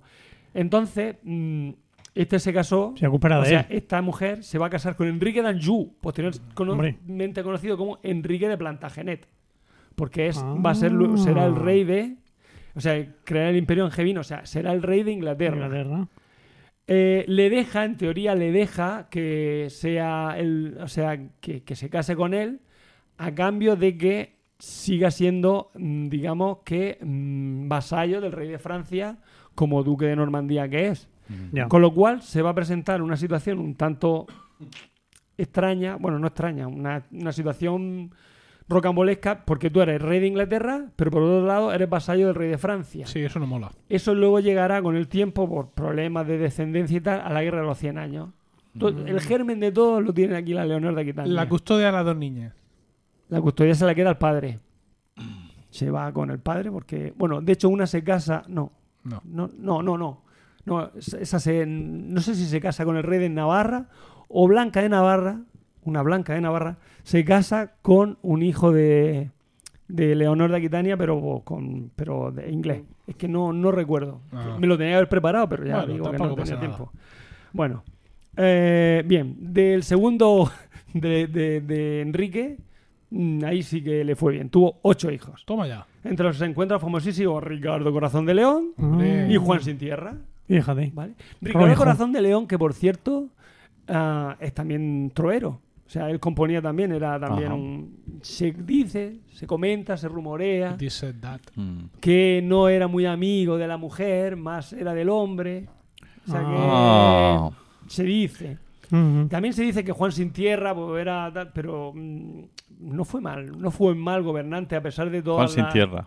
Sí, A pesar de los Robin Hood. fue el que dio, sí, a pesar de la esa que le pone Walter Scott y tal, pero fue el que otorgó la carta magna, a- en, o sea, dio la carta magna por la cual la ciudad, o sea, la- el pueblo tenía más privi- o sea, tuvo más, digamos, más libertades, le dio libertades a lo que es la burguesía y al pueblo llano en Inglaterra.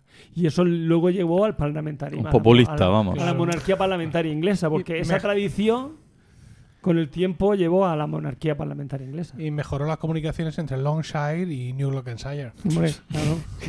bueno, eh, mm, el matrimonio de, de Leonor de Aquitania, me río, pero no es para reírse.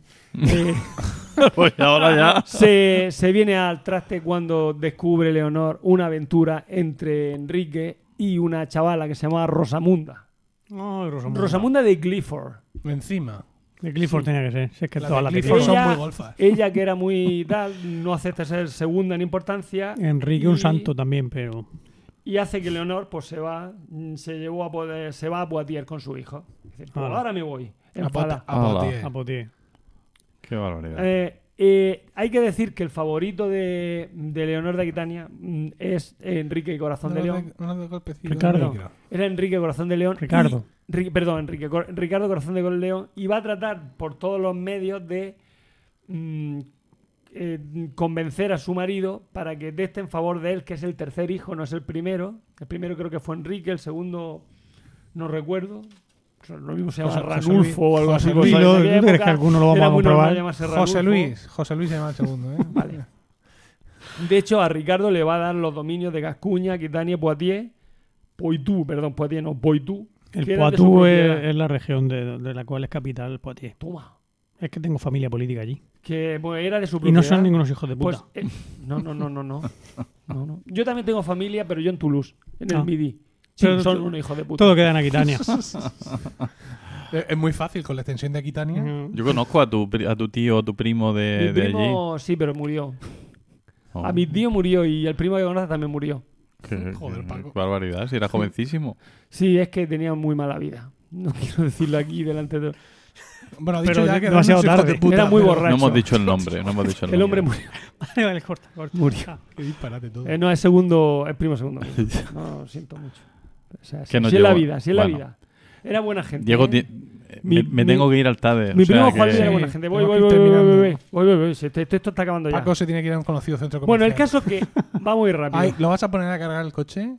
Allí tienen. Ah, es que es un follón, tendrás que pedir ¿Qué tarjeta. que No, no, no, no, no, no, no, no, ¿Dónde, está el, no. ¿Dónde está el enchufe? ¿Dónde está la, la- al, al pie de las escaleras mecánicas? Allí, en, en primera fila. Qué Sí. bien. Pues igual lo hago. Hala. Bueno, se pone en contacto Leonor de Aquitania, una vez que se va para allá, con su anterior marido para confabular contra Enrique para que le lo destronen y le den su, su o sea, su reino a uno de, su, a, a uno de sus hijos. Mm. Eh, la rebelión fracasa. Bueno, en, en el- la movida están tres de sus hijos involucrados en esa movida. Y la, la- la rebelión va a fracasar y Leonor se acusa de traición y va a ser encarcelada durante 15 años. ¿Dónde? En, En Chinchón. en Chinón. Eso. Efectivamente, allí fue.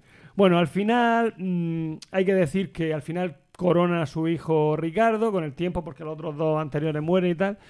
Y ella es testiga, testigo, perdón, desde la abadía de Fonte, Fontebreu. Ah. Fontebreu, que es donde al final se recluye ella, porque ya está a- mayor. A eso, ¿no? Eh, este ve cómo su, su hijo preferido muere. Muere en el asedio Oh. de un castillo en el cual le, le clavan una flecha en el brazo ríe, y como la penicilina no, no se había inventado todavía y quedaban muchísimos siglos para inventarse, eso se encona. Y, o sea, se, pues, se- digamos que se... Sí, vamos, muere. que se muere una infección. Se muere una infección, efectivamente. Eh, mm, voy a buscar aquí algún... Va a poner corto al brazo. No el brazo. Bien, pues en esa abadía es donde se encuentran sus restos mortales y reposa también su esposo, Enrique II, o sea, el Enrique el inglés, ¿no? Su hijo Ricardo y su hija Juana. Ah, y ya con esto, pues creo que vamos. Que tenemos bastante. Está Sí, bien, hay que decir bien. que esta mujer mm, fue un, o sea, lo estuvo bien puesto en la época porque ¿Pero ella llegó a componer algo de su puño y letra? ella no, Ella no. ella solo le gustaba escuchar. Ella ponía Y la lo que no era escuchar también. Y la, la- nuestra heredera, la heredera del trono, que se llama Leonor, Ay, sí te voy a preguntar. Leonor en honor a Leonor, A de Leonor. Aquitania. Que también es ascendente lejana de ella, ¿no? No creo, porque Por está la línea de los Borbón. reyes de Francia. Pero es Borbón, y los Borbones Pero tú selo tienes comprobado. de los capetos. Vamos a ver. Yo creo que se dijo eso en su momento. Eso vamos a verlo rápidamente. De los capetos a los Borbones, quiero decir, no. No, Es ahí no. los a los. Andes. Son- No, son- no, no, no, no. Pues, ¿Y a través de, la- de los ingleses? Parentesco. Ah, No, amigo. no, no, no, no, porque es de la casa Hanover. Los ingleses son casa Hanover. Casa Real. Vienen de. Sí, sí, es casa Hanover. Pero era la, la reina. ¿Quién era? ¿Era A Victoria? ver, la que- Plantagenet, Lancaster, luego los Tudor y luego cuando Cromwell, Mm. Hanover. No hay nada, seguro. No, Ningún primo no. lejano. Berenguela de Castilla, ahí por aquí hay ahí. hilo. La esposa de Alfonso VII de León y hermana de Ramón Berenguer, por línea materna era nieta de Enrique II de Inglaterra y de otra importante mujer de la época, lo Leonor tiene. de Aquitania. Berenguer la tiene. segunda, pero vamos a ver, pero Berenguer la segunda. Pero- a los Esa era Borbones, Austria, a los esa era Austria. Esa no era Hombre, Austria. los No, pero hay un, Borbones, pero hay un algo parentesco, Por no hay un no parentesco. Por tonos no era ni Trastámara. Algo llegará. Fíjate lo que te estoy diciendo, no era ni Trastámara. Escucha, eso, eso es desviar Por el tonos tema no era del- ni Que Trastámara. Trastámara es cualquiera ya hoy. No, no, Trastámara Trastámara, e. Isabel la Católica era Trastámara. Ya, ya. Eso está claro. Pero, y anterior a Isabel la Católica no era. No A era ver, Hay un No, parentesco entre los reyes de. León y, y- y la, y la actual infanta de Ni- escucha, España. a- a ver, es evidente. como Directo, tú, momento, directo, como, la- tú con, con Boris Calla, Yeltsin, ninguna. Republicano. Vamos a ver un momento. Vamos Venga, a ver vamos. momento. Sí, es que- Vamos a ver los títulos que tiene Leonor, Sí. ¿vale? Aparte de ser. Pero no por ser hija de. Tiene porque, El nombre porque va es en el reino. Leonor de- de todos los santos. Sí. ¿Vale? Y ahora, aparte de ser princesa de Asturias, Sí. es princesa de Girona, Sí. princesa de Viana, Sí. duquesa de Montblanc, donde las plumas, Hmm. condesa de Cervera Sí. y señora de Balaguer. Vale, bueno, nada. Nada, No influye. no influye. Pues, Que no, que no, que no. Que Leonor. yo sí. hija. ¿Entonces por qué le ponen Leonor? Ah, Si quieres, te sigo. Homenaje- le gustaba el homenaje, a- a- no, a no, Leticia. perdona, pero los ver, reyes si no ponen nombres así. Si quieres, yo te sigo el hilo, pero vamos, es un hilo muy, muy, muy, muy, muy, Muy tenue. Pero Bueno, bien, Diego. al fin y al cabo. No, de hecho, no hay tal hilo. Porque si el rey de León, mm, o sea, si la, si la monarquía eh, esta muere, o sea, mu- muere con los Trastámara, que los Trastámara, Enrique de Trastámara era hijastro de, no era ya de ahí. Por lo tanto, ya mm, se corta ahí el hilo. Político, Vale. hija política. Muy sencillo. El príncipe Felipe, ahora rey, ¿Sí? Sí. declaró que se llamaría Leonor, porque tiene muchos vínculos históricos y nos gustaba. Eh, Toma por culo. Ya está. vínculo histórico. ¿Cómo, cómo ha decaído la, la monarquía? eh? Pero- Sí, es, es el principio del ocaso. Sí. Bueno, ¿hemos terminado? Sí. Bien. Eh, ¿Habéis visto Years and Years, serie de la HBO? no, en Vale, absoluto. pues vedla. Vosotros y nuestros oyentes. ¿Ahora qué pasa? ¿Que todas las series Pues buenas si están en HBO? No Perdona, lo sé, venga. pero esa está en HBO. Si estamos- ¿Nos paga? Hazte de HBO. No, no nos paga. No soy, de HBO. yo Te doy el S, te doy, te Te doy la el S, clave dale, ya. dale, las claves. ¿Qué más da? Bueno, te explico. Sí, cuenta. La Si cuenta estamos es hablando de series- eteujaldon.com y su contraseña es la de siempre, muchachito35, con la E mayúscula. Te, te- te explico. Si estamos hablando de No, estamos hablando de irnos que Paco se No, tiene un segundo, un segundo.